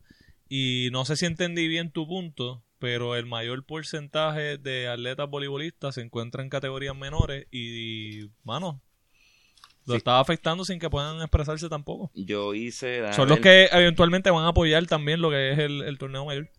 Ahora mismo hay 62 clubes afiliados. Y no puse cuál... Me imagino que lo multipliqué por 12. Por el- un equipo por club. Son sete- 744 jugadores. Categorías menores. Si Categorías es un menores. equipo por club, que son 69, 69, 269 afiliados. Versus cuántos hay en superior. ¿Cuántos Ujú. jugadores? Este, 12 Definitivo. por, por 8. Bueno, por Siete. 12 por 16. Por 6 en varones, por 7 en féminas. No da, la, no da los 700... Ah, 748. Mucho menos, mucho menos. Entonces, pues, ¿qué porcentaje le estamos dando la responsabilidad a los que toman las decisiones por todo lo demás? Ujú. Es que el, el problema aquí es bien sencillo, cabrón. El voleibol en Puerto Rico y la federación lo que se han convertido es en la TH de los apoderados. ¿Por qué? Porque como anejos de esos que te dicen que los apoderados son los que toman decisiones, a ellos no les importa el deporte. El apoderado le interesa que el auspiciador le pague, que vengan dos o tres pendejos a ver los juegos para ellos poder justificar y que sacarle el dinero, ¿entiendes? Al final, cierro la franquicia, le debo 5 mil pesos a fulano, le debo 3 mil a fulano, eh, quedé mal con tal compañía, para el carajo, la abro en otro lado, porque se ha convertido, la federación ha dejado que el poder corra en donde los que les importa es el dinero, no es el deporte. Porque ellos lo ven, eso es su negocio. como Ajá, ellos, ellos lo ven como su, su, su administración, su, lo, que, lo que ellos están invirtiendo el dinero y no les importa el deporte. Y lo ves cuando toman decisiones malas, cogen coaches y los contratan y, ah, es que en dos semanas no arreglaste esto, te voy a botar para el carajo, ¿entiendes? Cuando tú como, como dueño de franquicia no ves en futuro, sino que ves en el necesito el dinero ahora. Y la federación, que se supone que es la que ponga un stop y sea el intermediario entre jugadores y, y apoderados, se la deja un montel de los apoderados y ahí ¿Qué? ellos controlan. Que tampoco es dejarse la montar de los apoderados, pues que los apoderados son los que tienen el poder. Por eso mismo, pero, Para eso, antes, pero tienes que balancear el poder, los poderes. Por eso es que... por eso antes, antes de que tú llegaras, estábamos hablando de esto también y estábamos mencionando el hecho de que necesitábamos que las ligas profesionales se desliguen de lo se que es la, Sí, la eh, federación, porque es que se le da todo el poder a lo que es, eh, ¿verdad? Los apoderados de superior. Eh, si se convierte en una liga privada y entonces los apoderados, pues ya van a correr como una liga profesional, no tiene que ver nada con la federación y la federación se puede encargar de lo que se tiene que encargar, que son las categorías menores. que es lo que debería encargarse, no sé qué haga Correcto. metiendo la cuchara en, en categorías profesionales. Correcto. Pero, como te dije ahorita, el efecto dominó va a afectar a las categorías menores, que es lo que ha pasado. lo que pasa es que me... Ese PDF suena un montón. Es que le tiene, le tiene el sonido al iPad puesto. Ah, ok. No, le tengo el clip. La tecnología. El Ah, la de tecnología. No, yo pienso que, mano, mientras más seguimos hablando, todo sigue aportando a que la solución principal está en lo que dice Gabo, que se separe, se empiece desde cero y que se haga una mejor constitución. Balanceada. Que la revisen un Constitución, sí. poquito y que nos lleve un maestro de español, por favor. No necesitas ni un maestro de español. Word tiene el spell check. Después No solamente es el- eso, Después son- que le pongas el lenguaje correcto, Sí, funciona. la, la línea roja abajo No, significa yo- que está mal escrita. Como, como inglés no es mi primer idioma, yo uso mucho para escribir los emails del trabajo Grammarly. Bastante bueno, se los recomiendo. son cosas que quizás toman tiempo. No pretendemos que, por ejemplo, una constitución no tenga errores ortográficos mañana. Pero es algo que se puede hacer también. Entonces, ¿sabes? Lo que me, es que me molesto porque me voy pensando en que esta gente sabe que esto no lo accesa a todo el mundo y les importa un carajo.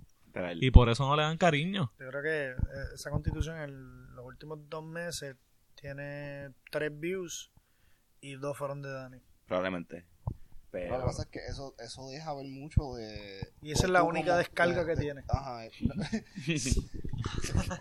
Porque yo la abrí, yo la abrí en mi iPad, pero no, la la, descargué. no la descargué. No, y obli- obligado se supone que la hayan puesto como un save para que no lo pudiera dar download ni eso. Correcto, porque dice que hay que cobrar la Hay que pagar 50 pesos. No, Pero- pero, pero eso deja hablar mucho de, que, de tú como federación, ¿entiendes? Si tú no le das cariño a algo que está escrito, que es lo que Es tu cara, es tu cara, es tu cara, es tu carta de presentación. Ajá. Esa So, es tu estructura también.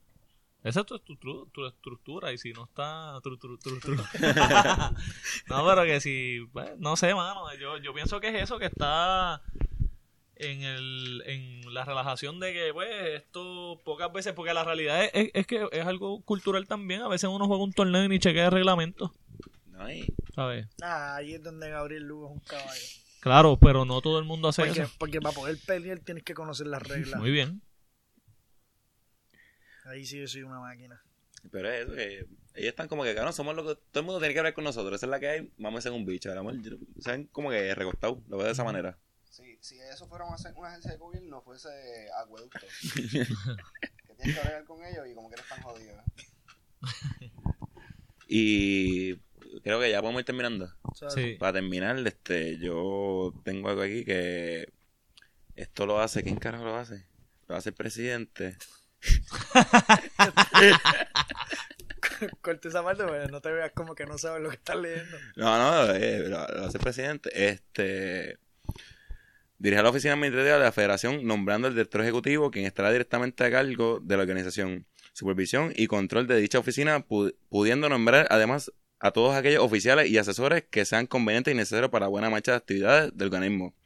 Cuando menciona asesores, yo pienso que puede contratar a Sora IQ como asesor para la federación y les va a ir mejor.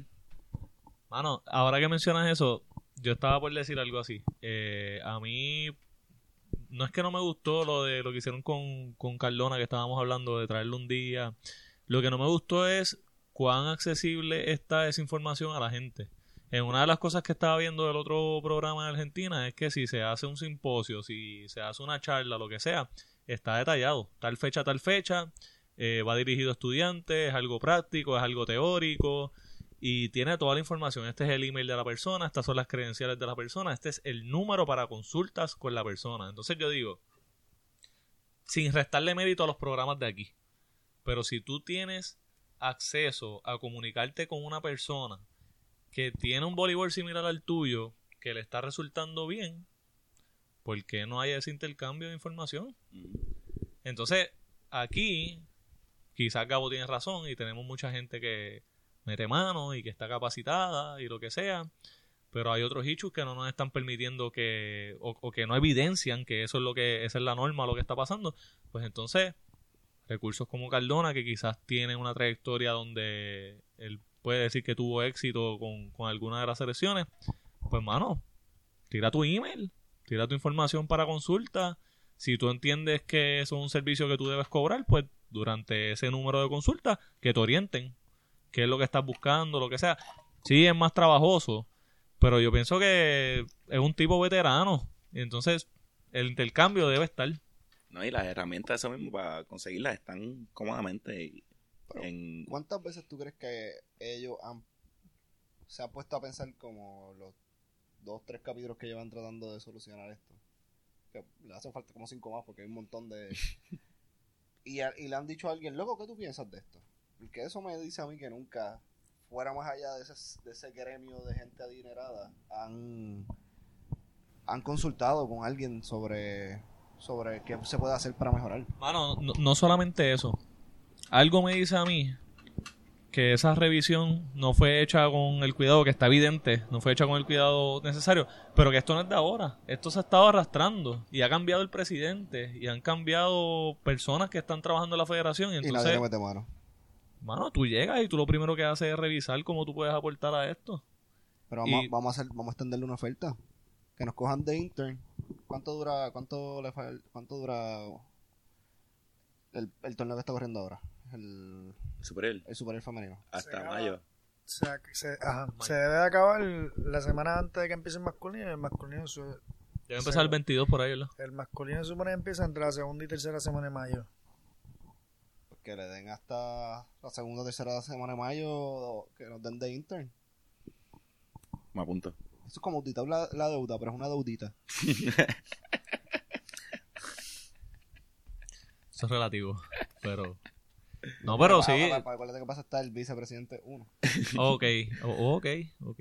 No, pero volvemos. El propósito de este, de esta, de, de este podcast, de esta serie de podcasts que hemos hecho hablando de soluciones, es invitar a la gente como que, que, A pensar. que piensen y que a lo mejor, pues, no es que nos, yo, yo digo que nos contraten de consultores a nosotros jodiendo, pero a lo mejor que contraten a alguien que busquen otra- lo que dijiste, otras herramientas. ¿Qué es qué? ¿Qué? ¿Qué es jodiendo? Que no, no, cabrón, es verdad que nos contraten. Es verdad. Lo que tienen es que escuchar. Hay, hay mentes jóvenes que tienen muchos puntos válidos y no somos nosotros solamente, ¿entiendes? Es simplemente escuchar y atreverse a tomar el riesgo. No tenemos nada que perder. Literalmente. Ya hemos perdido mucho. Y como hablamos con lo de la tecnología, que esto pues no es un cambio, no se va a cambiar de hoy para hoy. Tenemos que mirar el futuro, 5 o 10 años, donde podemos estar de aquí a 5 o 10 años. Y lo que queremos es que estar mejor, de aquí a 5 años estar mejor de como estamos ahora. Y para eso yo pienso que es que estamos haciendo esto. No sé. Vamos por el carajo. Sí. Ahora vámonos mierda con cojones ahí. Estuvo bueno. Nada, para los otros, para los otros programitas, para los otros programitas, la historia no cambia. El que descubrió América fue Cristóbal Colón. Tienen que apretar. Ah, y, hablamos nunca. y nada, y pues también queremos invitarlos a que nos escriban también si tienen algo que quieran que, que podemos discutir. O si tienes la idea, o si tienes la idea. Digo, Exacto. yo creo que la primera invitación es que entren a la página de la federación y chequen esos documentos que fueron revisados en diciembre del año pasado. Autoindígnense. La indignación de ustedes es importante. Y, mano, este, hemos- aquí hemos dado cosas pues, a federación, apoderados, jugadores. Este, si conoces a alguien que tú crees que puede ayudar con esto, envíale el podcast y que lo escuche y que nos escriba. O sea, comparte esto para que Sí, se riegue, a ver qué podemos hacer. Todo es trabajo de todos, puede ser. claro. No, si tienes un punto que, que, que es importante que tocar y no lo hemos tocado también. Seguro lo envía o si no, si quieres venir, te entrevistamos a ti también. Exacto, Metemos participar también. Y si no te gusta este podcast, imagínate que no lo escuchaste y te vas por el carajo. Imagínate que tuviste que imprimir una copia de una, De de constitución una que- Y que, constitución de vino, 50 y dólares. que vino el vicepresidente. Uno. Uno. Uno. Y te dijo, eh. ¿Eh? ¿Tú tienes tacho móvil? Pero no tienes que pagar por business. Porque no, no es para mí. Es Por para business, por business. Sí. Ah, cash. Ah, no, No. pues si son cash te lo dejan 45. Era, vamos por el carajo. ¿Alguien quiere anunciar algo? No, este, Zero Q Media en, en todas las redes. Busquen 0IQ, 0IQ Media, Facebook, Instagram y Twitter. A ver, ¿quiere anunciar algo? O dar un tiro en el pie. Esperen pronto a Anastasio. Ahí se lo voy a dejar. 0IQ, 0IQ Media en todos lados. Busquen el playlist en Spotify, hashtag 0IQ. ¿Quién va a poner el perreo? Ah, meca, acaba de llegar ahí de sorpresa. Amé, ponme el perreo. Ella, ajá, Alex Cálcola, definitivamente ha tenido una de las mejores trayectorias musicales en este género. Gárgola. Yeah, me encanta salir de noche. Yo no le temo a la oscuridad, oscuridad, oscuridad. Amigo, soy de la noche,